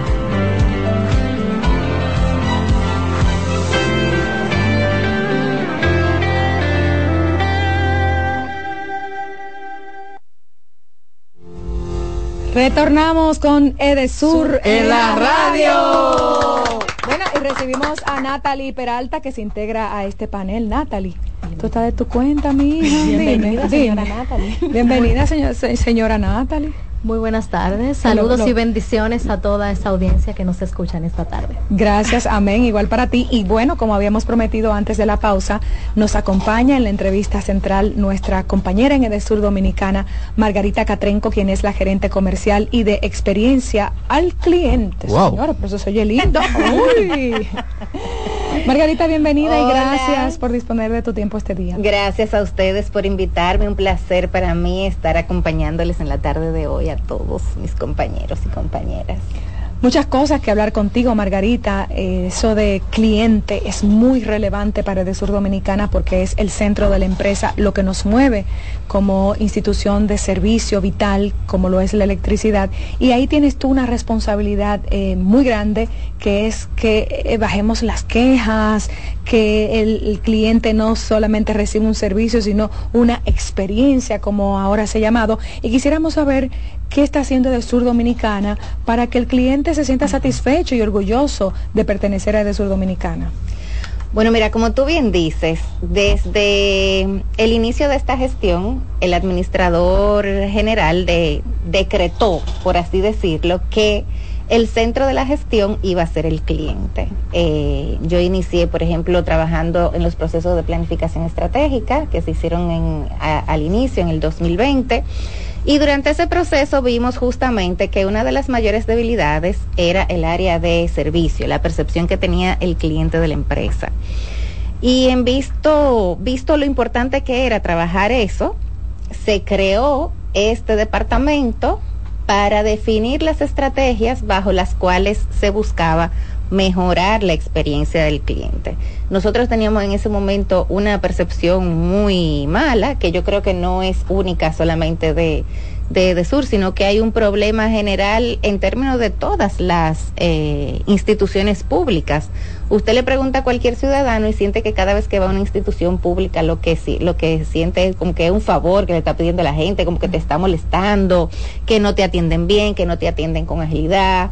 Y eh, eso no solamente es, en las instituciones públicas, eh, realmente falta cultura de servicio al cliente en la República Dominicana, porque igual tú vas a un sitio privado y, muchas veces te tratan con indiferencia, tú saludas, no te responden, eh, te hacen sentir así, pero eso ha cambiado en el sur dominicana eso ha cambiado en el sur dominicana y seguirá cambiando, porque obviamente no puedo decir que todavía hemos llegado ya al objetivo, porque estaría eh, pecando de mentirosa, pero sí que hemos eh, tenemos logros significativos en esa en esa área y seguiremos mejorando. Por ejemplo, una de las primeras cosas que hicimos al asumir eh, este rol fue definir un una filosofía de servicio, o sea, cuál es, cuál es la base metodológica, eh, inspiracional, fundacional, bajo, bajo la cual las personas que dan servicio van a trabajar. O sea que ahí no se fue de que a, tirar patada voladora. No, no. Ahí se fue con una planificación estratégica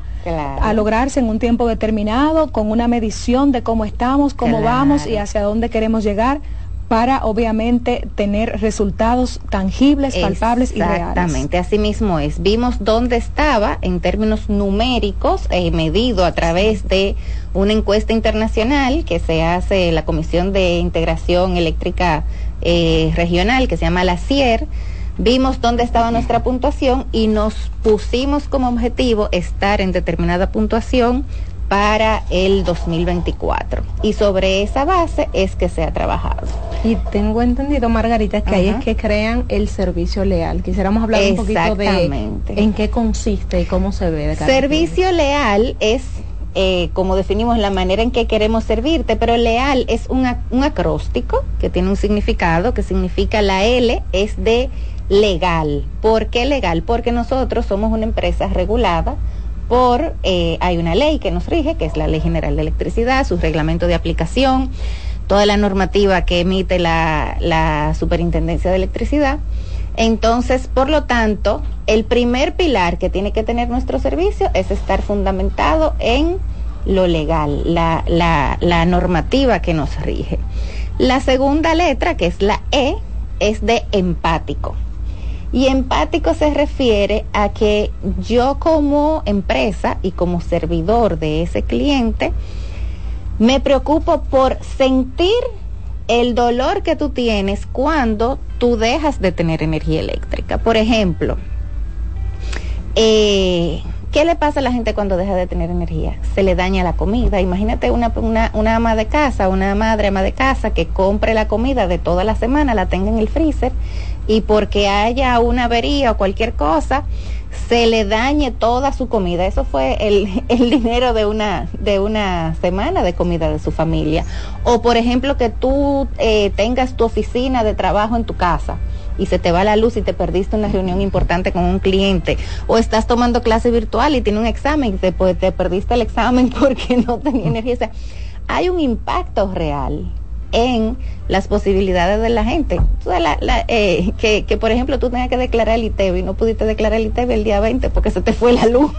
Entonces, señores, eso tiene un impacto en la vida de la gente. Entonces, cuando yo comprendo cuál es el impacto que tú tienes, que no es simplemente, ay, no tengo luz, es todo lo otro que tú pierdes por dejar de tener energía. El administrador Milton Morrison siempre nos dice en la empresa, señores, pónganse en los zapatos del cliente, olvídense que hay que resolverle en qué sé yo cuántos días de acuerdo a los reglamentos internos. Si usted tiene que resolver antes, hágalo antes, póngase del lado del cliente y póngase usted en su situación y en sus zapatos. O sea que ahí está completamente Exactamente, así mismo es. Entonces, la siguiente letra, dijimos leal, ya dijimos la L, la E, es la A, es ágil. Ágil significa que yo no voy a dejar para mañana lo que yo puedo hacer hoy, de que yo voy a preocuparme por trabajar con rapidez, eh, no, no dejar las, las cosas que se tomen más tiempo de lo necesario. Y finalmente la última letra es de listo. ¿Qué significa listo? De que yo eh, no voy simplemente a ejecutar el pedacito del trabajo que me toca. De que bueno, eh, lo que me toca hacer es esto, yo lo hice y si el siguiente paso de la cadena no se cumplió, bueno, ya eso es fulano que faltó, no. Es que yo tengo que dejar resuelto el tema y hasta que no está resuelto, no está terminado. Entonces, eso es lo que significa listo. Es que está completado y el cliente no tiene que volver a llamarme ni volver a venir ni volver a hacer nada para que para tener su situación resuelta. Bueno, Margarita, definitivamente que con este programa leal se ha buscado romper con esa tradición que existía antes, ¿verdad? de, de un servicio totalmente deficiente en cuanto al cliente se refiere. En lo personal me llamó también la atención el tema de la agilidad. Y decimos esto porque eh, tradicionalmente en sectores como esto la agilidad se vuelve lenta.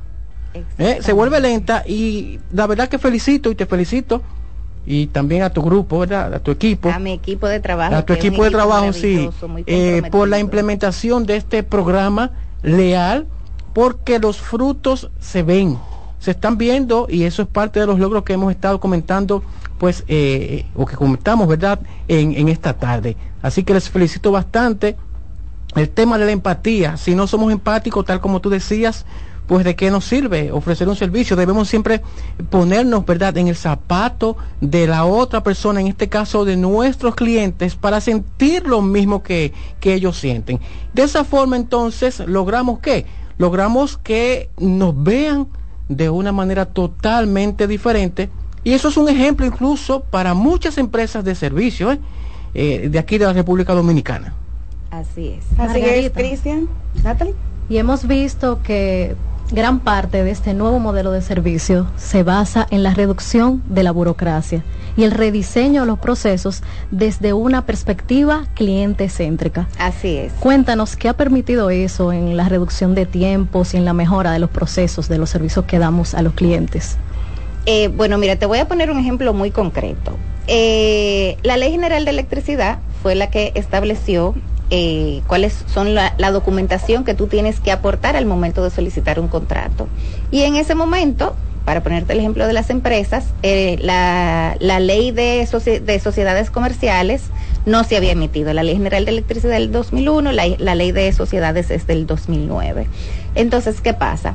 En ese momento, si tú querías como empresa abrir una, un, un contrato, tú tenías que llevar los estatutos, la, asamblea, de socios, eh, la asamblea que te designa como representante autorizado, el registro mercantil, el registro de la DGI, o sea, una serie de documentaciones que entonces se vuelve, eso es lo que le incrementa el costo y el trabajo al cliente, porque si quiere solicitar un contrato tiene que buscar toda esa documentación, el tiempo, todo eso. Entonces, ¿Qué hacemos ahora? A partir de la ley de sociedades, ya tú en el registro mercantil está toda la información de la empresa, está quiénes son los accionistas y quién es la persona eh, autorizada para firmar.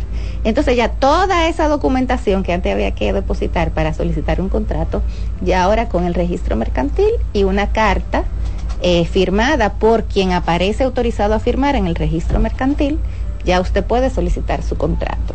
Eso es un ejemplo de lo que te digo de la reducción del, del, del, trámite y la burocracia. Margarita, háblanos un poco de aquellas acciones que se están realizando desde Sur Dominicana para tratar de mejorar la atención al cliente desde el punto de vista de que tenga algún tipo de discapacidad?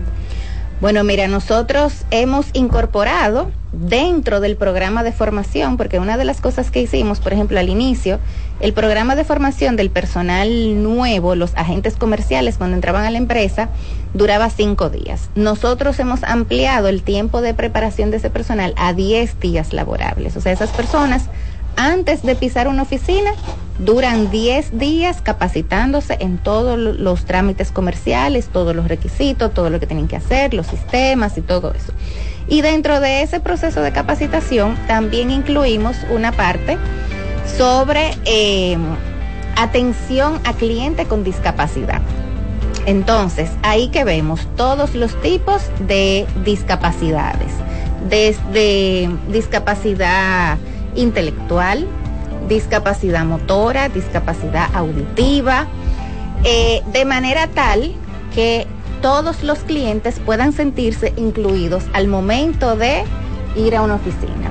Margarita, quisiera preguntarte rápidamente, hablando de discapacidad, sobre esas oficinas que se han hecho con el sentido eh, que identifica la gestión de Edesur Dominicana, que es llegar a todos los clientes sin distinción, esas oficinas inclusivas y también cuántos agentes eh, han sido capacitados con el programa Edesur Leal para mejorar la atención.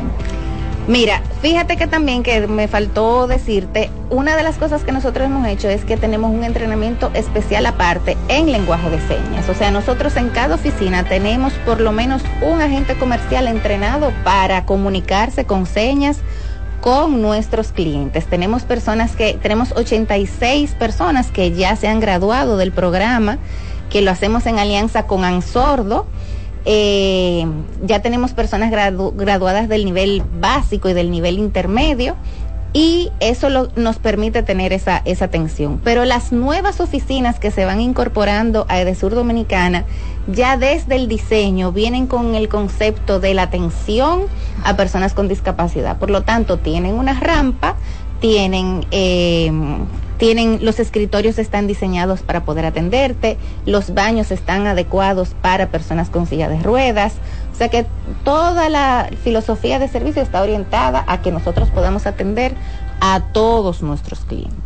Bueno, mucha tela por donde cortar con Margarita, que tiene tantas cosas que decirnos, sobre todo de un tema tan importante como el servicio y la experiencia al cliente. Cristian, ¿tenemos que pausar? Debemos pausar, pero yo quiero invitar, me voy a tomar el atrevimiento eh, yo quiero tomar y pedirle a Margarita que se nos quede acá todavía para, el próximo bloque, para tener un par de datos más. Claro que sí, vamos a invitarla a que permanezca con nosotros. Así que nos vemos en un momentico, en otro más, o una pausa más en Edesur en la radio. Nos vamos a una pausa, pero volvemos con más energía.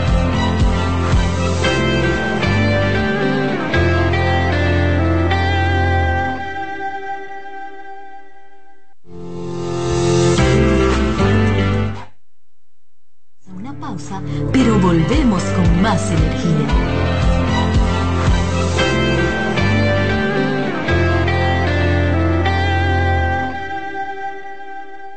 Generamos el cambio poniendo toda nuestra energía. Cada trabajo, cada proyecto, cada meta, solo se logra con energía. Energía positiva, energía generada, energía distribuida la puedes ver en los ojos de la gente que trabaja para llevar energía a todos nuestros clientes. Usemos la energía de manera responsable y eficiente. Trabajemos juntos para eliminar el fraude. El compromiso es que todos paguemos la luz a tiempo para tener energía todo el tiempo. Juntos lo lograremos.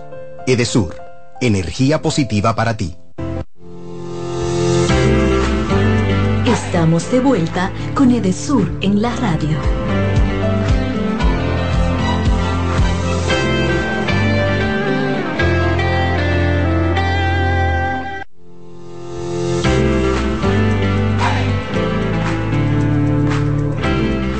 Seguimos con más de De Sur en la radio, conversando con Margarita Catrenco, quien es gerente comercial y de experiencia del cliente de De Sur Dominicana.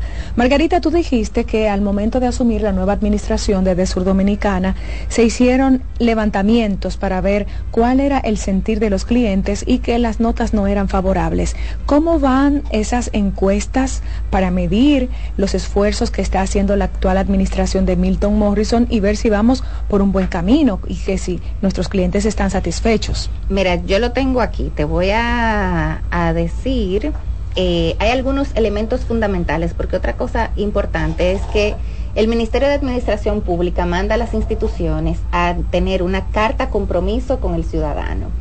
Y para que ellos te otorguen esa carta, tú tienes que tener en los servicios, en la percepción del cliente, una puntuación mínima de 85%. Si tu puntuación no está ahí, ellos no te dan la carta. ¿Esa puntuación de qué es? ¿De aprobación del servicio al De aprobación de parte del cliente. Entonces, nosotros, para medir cómo estábamos, para ver si nos daban la carta, hicimos una primera evaluación.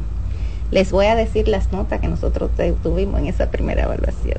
Eso fue cuando asumió la administración. sí, eso, estos, estas evaluaciones se hicieron en octubre, de, de octubre a diciembre del 2021. Entonces, mira, en la calificación de la calidad de los servicios prestados, nosotros estábamos en un 68.3%.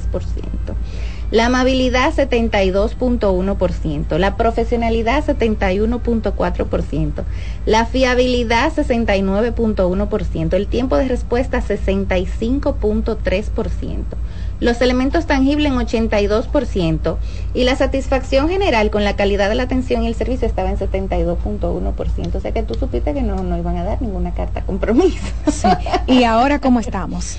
Entonces, después de todo el trabajo que nosotros hemos hecho, hemos subido significativamente. Por ejemplo, la calificación de la calidad de los servicios prestados ahora está en 86%. Excelente. En cuanto a la amabilidad, estamos en 94.2%. Excelente.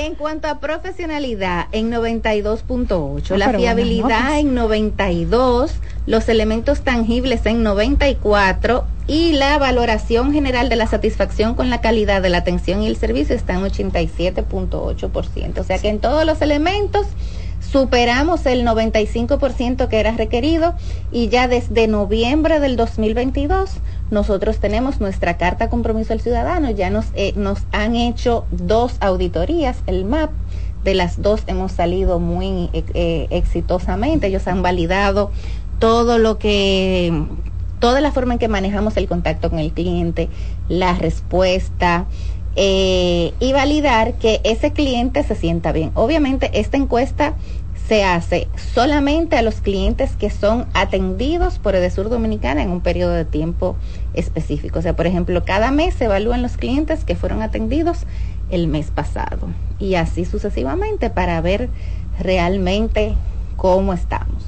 Sí, importante conocer esa retroalimentación de los clientes porque a veces uno va en una dirección, pero si no medimos, no sabemos si realmente vamos por la ruta indicada. Y esto es un logro de la actual administración que eh, no solamente en palabras, sino con los hechos, con eh, firmas medibles de credibilidad a nivel ya regional, como es la CIER, que hace un muestreo, eh, no solamente en República Dominicana, sino en toda la región, de cómo va el servicio tan sensible como la electricidad. Definitivamente que eso es cambio. Así mismo es, así mismo es. que la, los indicadores que más aumentaron son elementos tangibles, es decir, el resultado, tú me estás dando realmente el servicio, amabilidad y profesionalidad, Margarita, y eso habla mucho a nivel técnico, cómo está trabajando de sur para mejorar el sistema eléctrico, pero también ustedes en la capacitación del personal, que sé que es algo que trabajan constantemente y siempre están capacitando para que el servicio sea cada vez mejor. Así mismo es. Y una de nuestras principales preocupaciones también eh, desde siempre fue la estandarización de la experiencia de servicio. O sea, que si tú vas a la oficina de Asua, te digan lo mismo que si fuiste a la de Barahona, que si fuiste a la de Santo Domingo, que si fuiste a la de Baní, que si fuiste la de San Cristóbal, porque la realidad es que no veí, lo que veíamos al inicio era que éramos como si fuéramos islas, cada quien tenía su propio No había coherencia. Dilo como es. No había coherencia. entonces, cada quien tenía su librito. Tú ibas a contratarte, había una gente que te decía de que no, para usted contratarse tiene que traerme la foto del contador de su vecino. Cuando yo vi eso, yo dije, ¿cómo fue?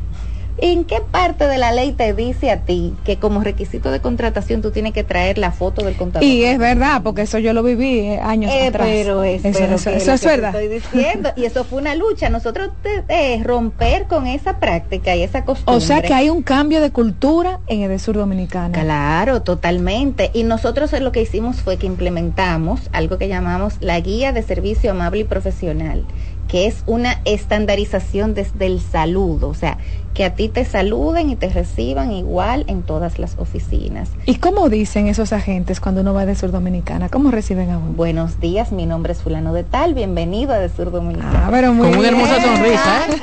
claro, mirando el rostro del cliente, eh, y hacemos un proceso de conversación, ¿verdad? Que, que permita hilvanar y despedirme también de la, de la, de la misma manera. Entonces, eso, con eso lo que buscamos es que la gente se sienta confiado y tranquilo de asistir a cualquier oficina, porque muchas veces la gente dice, ah, que la oficina de NACO es la principal. No, señores, Edesur no tiene oficina principal. Todas las oficinas de Edesur son iguales. No tienen diferente categoría. De que la oficina de Rómulo es más de mayor nivel que la de la feria, no es la misma oficina, usted va a recibir los mismos servicios, se le da la misma respuesta, eso es lo que estamos buscando. Bueno, sin duda es un tremendo avance, ¿verdad que sí? En este proceso de estandarización en los servicios que ofrece Edesur Dominicana de cara al cliente, a la esencia de Edesur Dominicana. Y quisiera también, Margarita, que nos hablara brevemente porque uno se pone a hablar con usted y se nos va el tiempo. Pero, pero hablamos de, de, esta experiencia al cliente.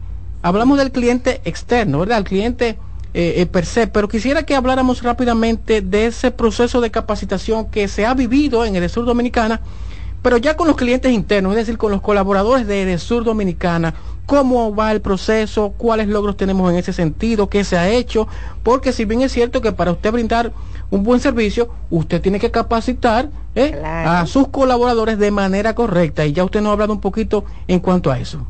Mira, nosotros hemos eh, capacitado desde nuestra gerencia a 1059 colaboradores del área comercial. Wow.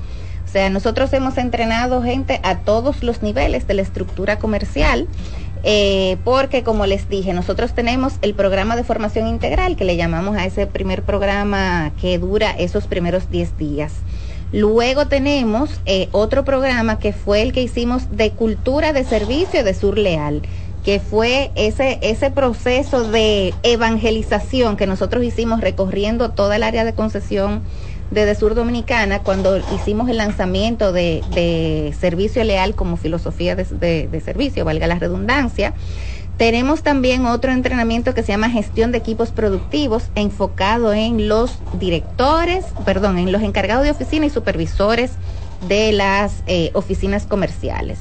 Tenemos liderazgo para una cultura leal que ya va enfocado en los directores, los gerentes y los coordinadores.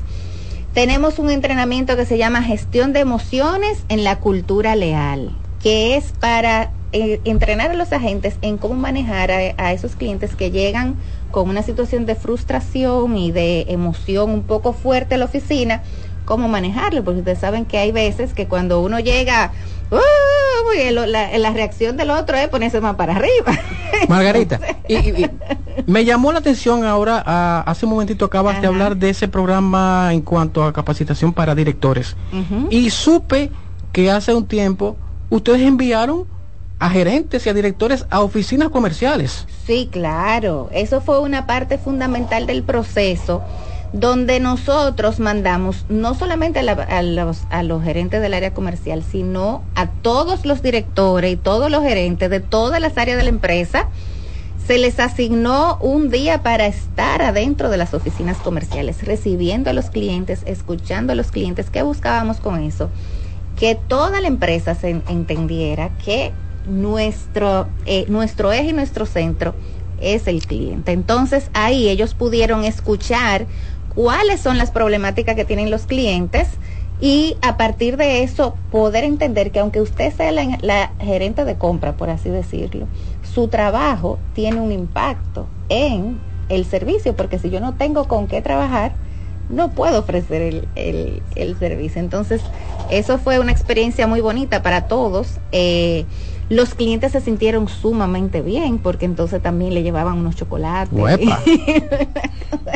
Pero bien ahí. No, eh, Margarita, de verdad que es increíble la transformación que se impulsa en Edesur Dominicana con el cambio de cultura a lo interno que se refleja a lo externo y no es solamente en teoría, sino que hay estudios de fondo por organismos acreditados como la CIER, que es una institución regional que mide no solamente en República Dominicana, sino en otras naciones y se está viendo el cambio de cultura, eh, realmente una de las líneas de acción de la actual administración que lidera Milton Morrison. Te agradecemos, Margarita, por estar con nosotros en este día 23, en la víspera de Nochebuena. Tú eres madre y tienes muchísimas cosas que hacer, así es que definitivamente ha sido increíble compartir contigo aquí en Edesur en la radio y llevar esas buenas nuevas a nuestros clientes. Bueno, pues muchísimas gracias a ustedes por la invitación. Espero que pasen una muy feliz Navidad y una Nochebuena en compañía de sus familiares. y se va a repetir esa visita, ¿eh? Claro. Se va a repetir. bueno, nos vamos a la pausa.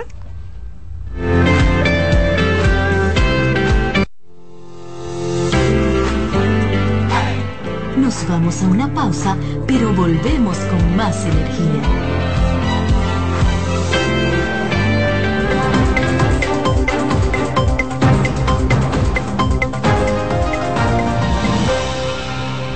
El administrador general de Sur Dominicana, Milton Morrison, y el director de la Policía Nacional, el mayor general Antonio Guzmán Peralta, entregaron los trabajos de iluminación de la Escuela para Cadetes de la Policía Nacional, mayor general José Félix Hermida González, ubicada en Atillo, San Cristóbal. Estos trabajos son un respaldo a la reforma policial que impulsa el gobierno del presidente Luis Abinader. Sur Dominicana inició los trabajos para la rehabilitación y ampliación de la capacidad y aumento de la potencia y eficiencia operativa de la subestación eléctrica Metropolitano, ubicada en el Centro Olímpico en Naco, lo que mejorará significativamente el servicio eléctrico en la zona ante el crecimiento de la demanda. Edesur Dominicana dejó iniciados los trabajos con un primer palazo de la rehabilitación de las redes eléctricas, iluminación y electrificación de la comunidad La Bombita, provincia de Asua. El proyecto abarca además la instalación de 300 nuevas luminarias LED, así como 24 nuevos transformadores con una potencia total de 630 kilovatios. Edesur, energía positiva para ti generamos el cambio poniendo toda nuestra energía. Cada trabajo, cada proyecto, cada meta, solo se logra con energía. Energía positiva, energía generada, energía distribuida. La puedes ver en los ojos de la gente que trabaja para llevar energía a todos nuestros clientes. Usemos la energía de manera responsable y eficiente. Trabajemos juntos para eliminar el fraude. El compromiso es que todos paguemos la luz a tiempo para tener energía todo el tiempo. Juntos lo lograremos. Edesur, energía positiva para ti. Generamos el cambio poniendo toda nuestra energía. Cada trabajo, cada proyecto, cada meta, solo se logra con energía. Energía positiva. Estamos de vuelta con Edesur en la radio.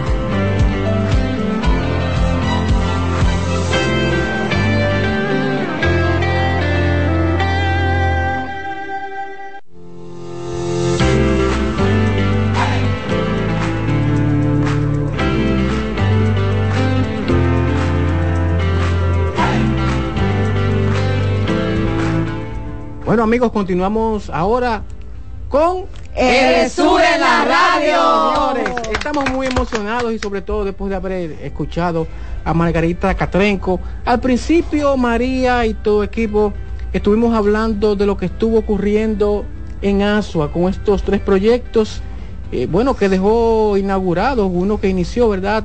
Eh, nuestro administrador general Milton Morrison, pero también se está trabajando en la provincia Peravia. Hablamos de Baní, un trabajo eh, de suma importancia que se está haciendo allá. Y voy pidiendo, ¿verdad?, a, nuestros amigos del Control Master para que vayan buscando lo que ocurre en el sur adentro eh, donde eh, en el día de hoy tenemos preparado eh, algo que nos ha enviado nuestra compañera Glendy Marte de lo que está ocurriendo allá en Baní. Así que si los tienen listos, por favor, lo vamos a pedir para escuchar lo que nos tiene Glendy Marte desde allá, desde...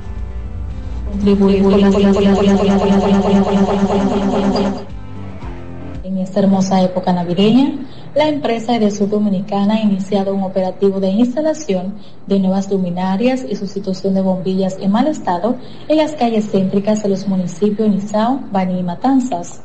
Con esta importante maniobra, los sectores del Maní, La Saona, El Fundo, La Montería, el barrio Washington, el distrito municipal de Santana, Las Varías, Villa Sombrero, Caña Fistol, la parte céntrica del municipio cabecera y zonas vulnerables pasarán las fiestas navideñas con sus calles totalmente iluminadas. De igual forma, se efectuó un intenso operativo de normalización a más de 1.200 clientes de las comunidades de Roblegal y el Distrito Municipal de Pizarrete, el que impactará de forma significativa la vida de cada uno de los residentes del lugar, debido a que esos clientes recibirán un voltaje con mayor calidad y estabilidad. Estos trabajos también ayudarán a la reducción de pérdidas de energía en la provincia de Peravia. Cabe destacar que para la intervención de estos sectores se utilizaron 1.400 metros de cable triplex, así como la colocación de nuevas luminarias, acción que contribuye además a reducir los actos selectivos en horas nocturnas.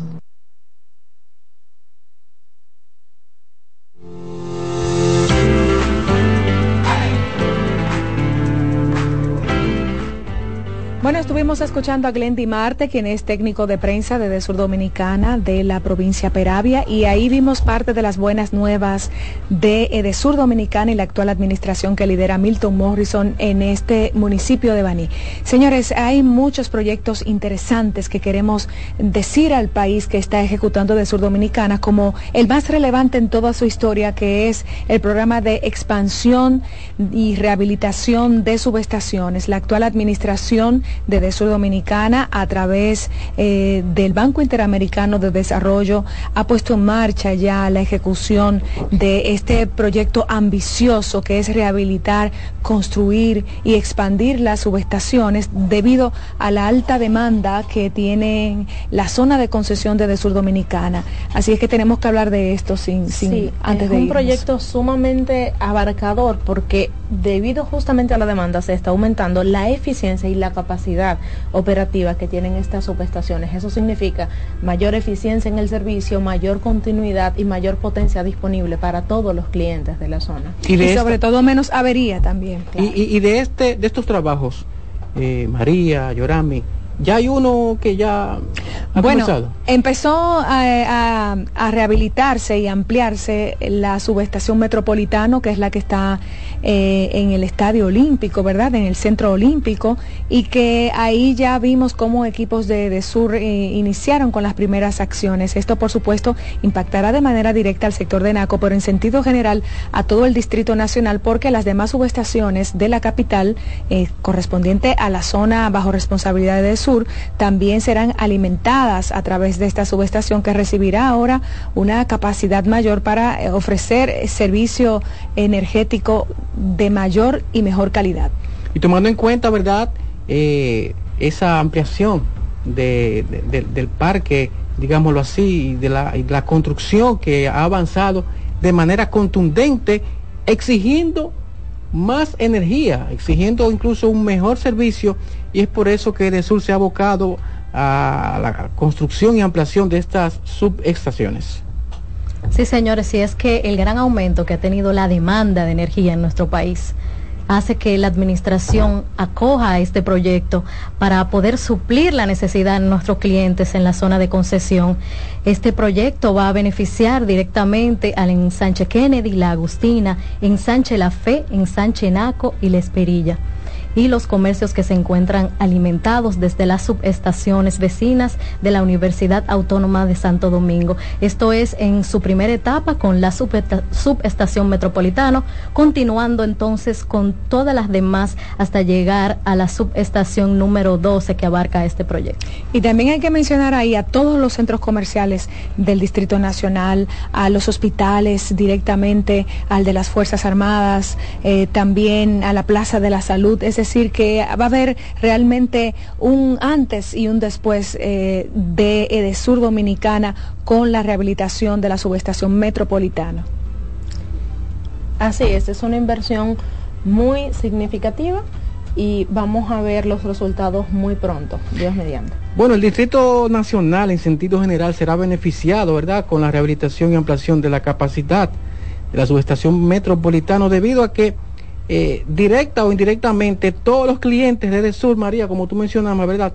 Van a ser eh, impactados, van a ser beneficiados con este eh, suministro ampliado y de mayor potencia, que eso es un logro, eso va a ser un logro tremendo. De Pero logro también es, señores, esa transformación en las calles concesionadas a de Sur Dominicana bajo las provincias, ¿verdad? Que están en la responsabilidad de la empresa, con esta jornada de iluminación, este, este, este operativo masivo que está haciendo la actual administración de, Sur Dominicana para que los clientes de la zona bajo su responsabilidad tengan las, las navidades más iluminadas en toda la historia de, Sur Dominicana. bueno, María, estamos hablando de más de 16 mil luminarias que colocará de Sur Dominicana en el Gran Santo Domingo.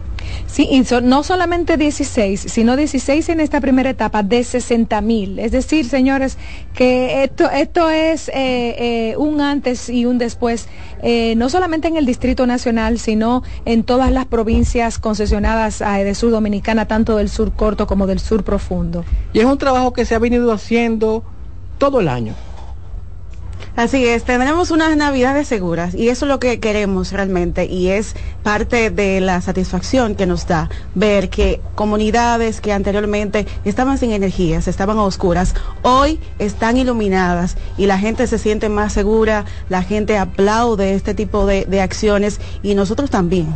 Miren, esta semana estuvieron nuestras brigadas por la avenida John F. Kennedy, por la avenida López de Vega, por la avenida Italia. También estuvieron eh, o están todavía en Barahona con tantas luminarias para colocar y definitivamente es una transformación. Señores, nosotros tenemos que irnos, estamos en la víspera de Nochebuena y de Navidad, nosotros somos el equipo de Desur Radio, empresa distribuidora de electricidad que encabeza eh, nuestro administrador Milton Morrison. Él eh, como mensaje de Navidad ha dicho que la resiliencia es lo que define al equipo de Desur Dominicana, que cada día se compromete más con dar un mejor servicio, que tiene al cliente como centro y que el eje fundamental de la actual administración es la ética y la transparencia, además de la eficiencia.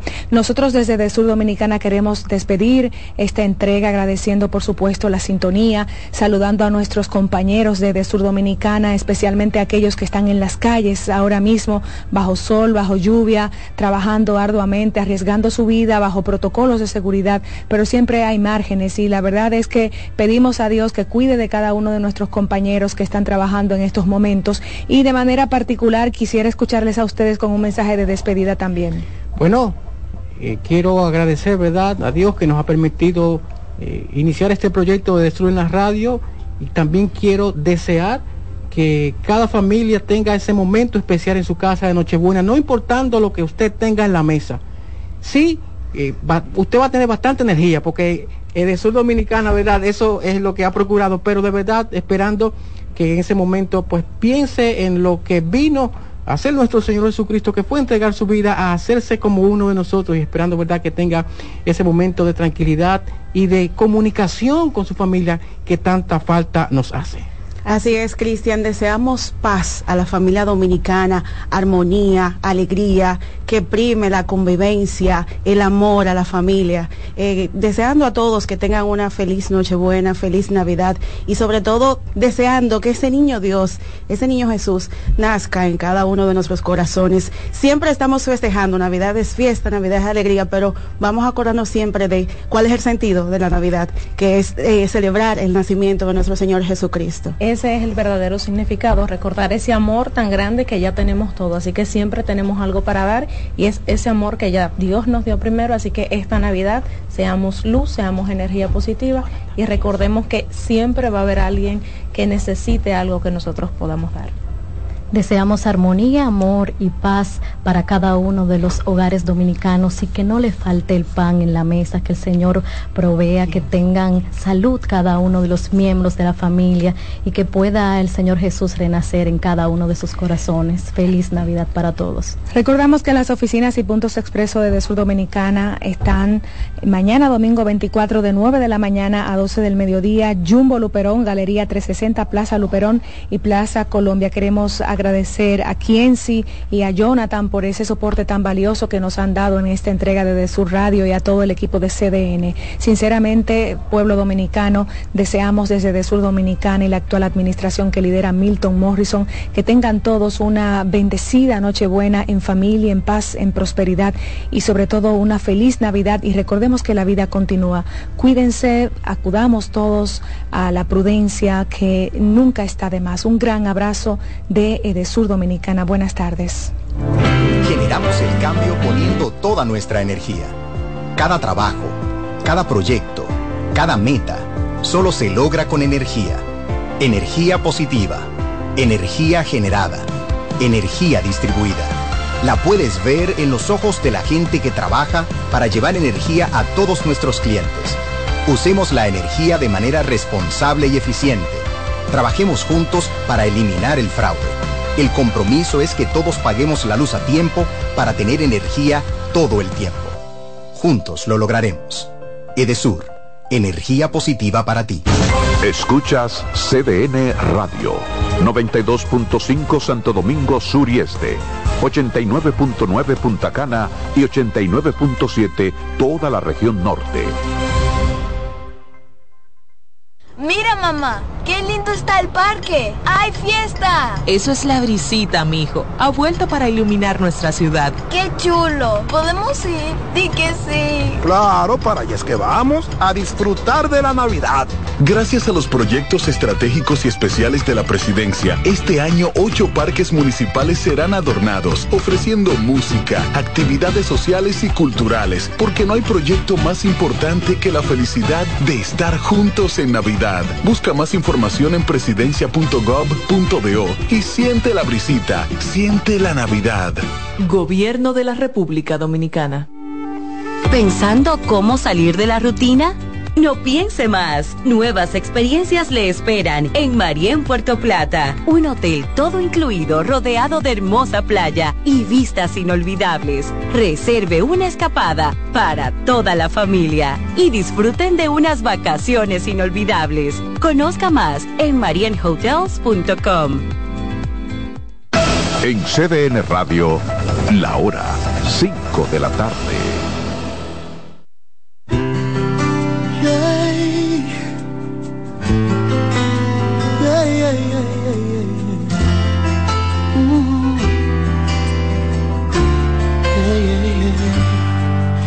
Segundo no paso sin pensar en ti. No he podido olvidarte desde que me fui de aquel momento. Hoy me arrepiento. Son las horas eternas que me hacen sufrir. Esta ausencia tan larga que no tiene fin. Vuelve conmigo. Te necesito. No merezco tu perdón por causarte este dolor. Me quedé sin corazón y ahora solo estoy con las manos vacías buscando tu amor. No me quedan palabras, tan solo el dolor que me empuja, me hiere el recuerdo ya no sé cómo pedirte perdón. Con las manos vacías pidiéndole a Dios que recuerdes el tiempo que fue de los dos, que no olvides aquellos momentos en que nos juramos que fuera este amor eterno.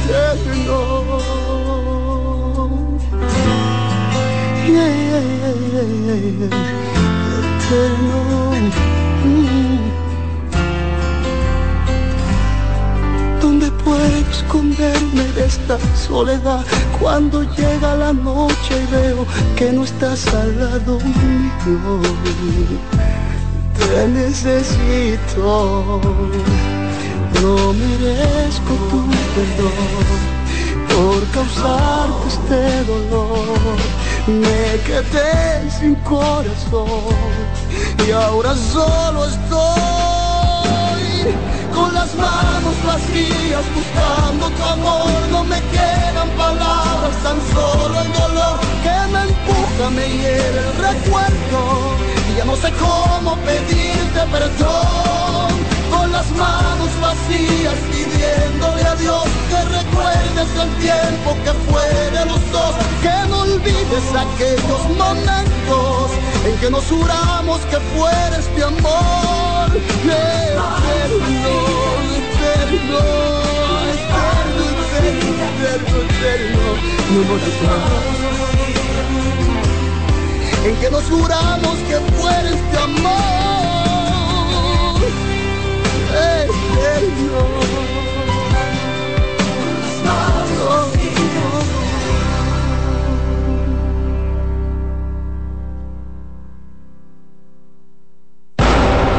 CDN Radio.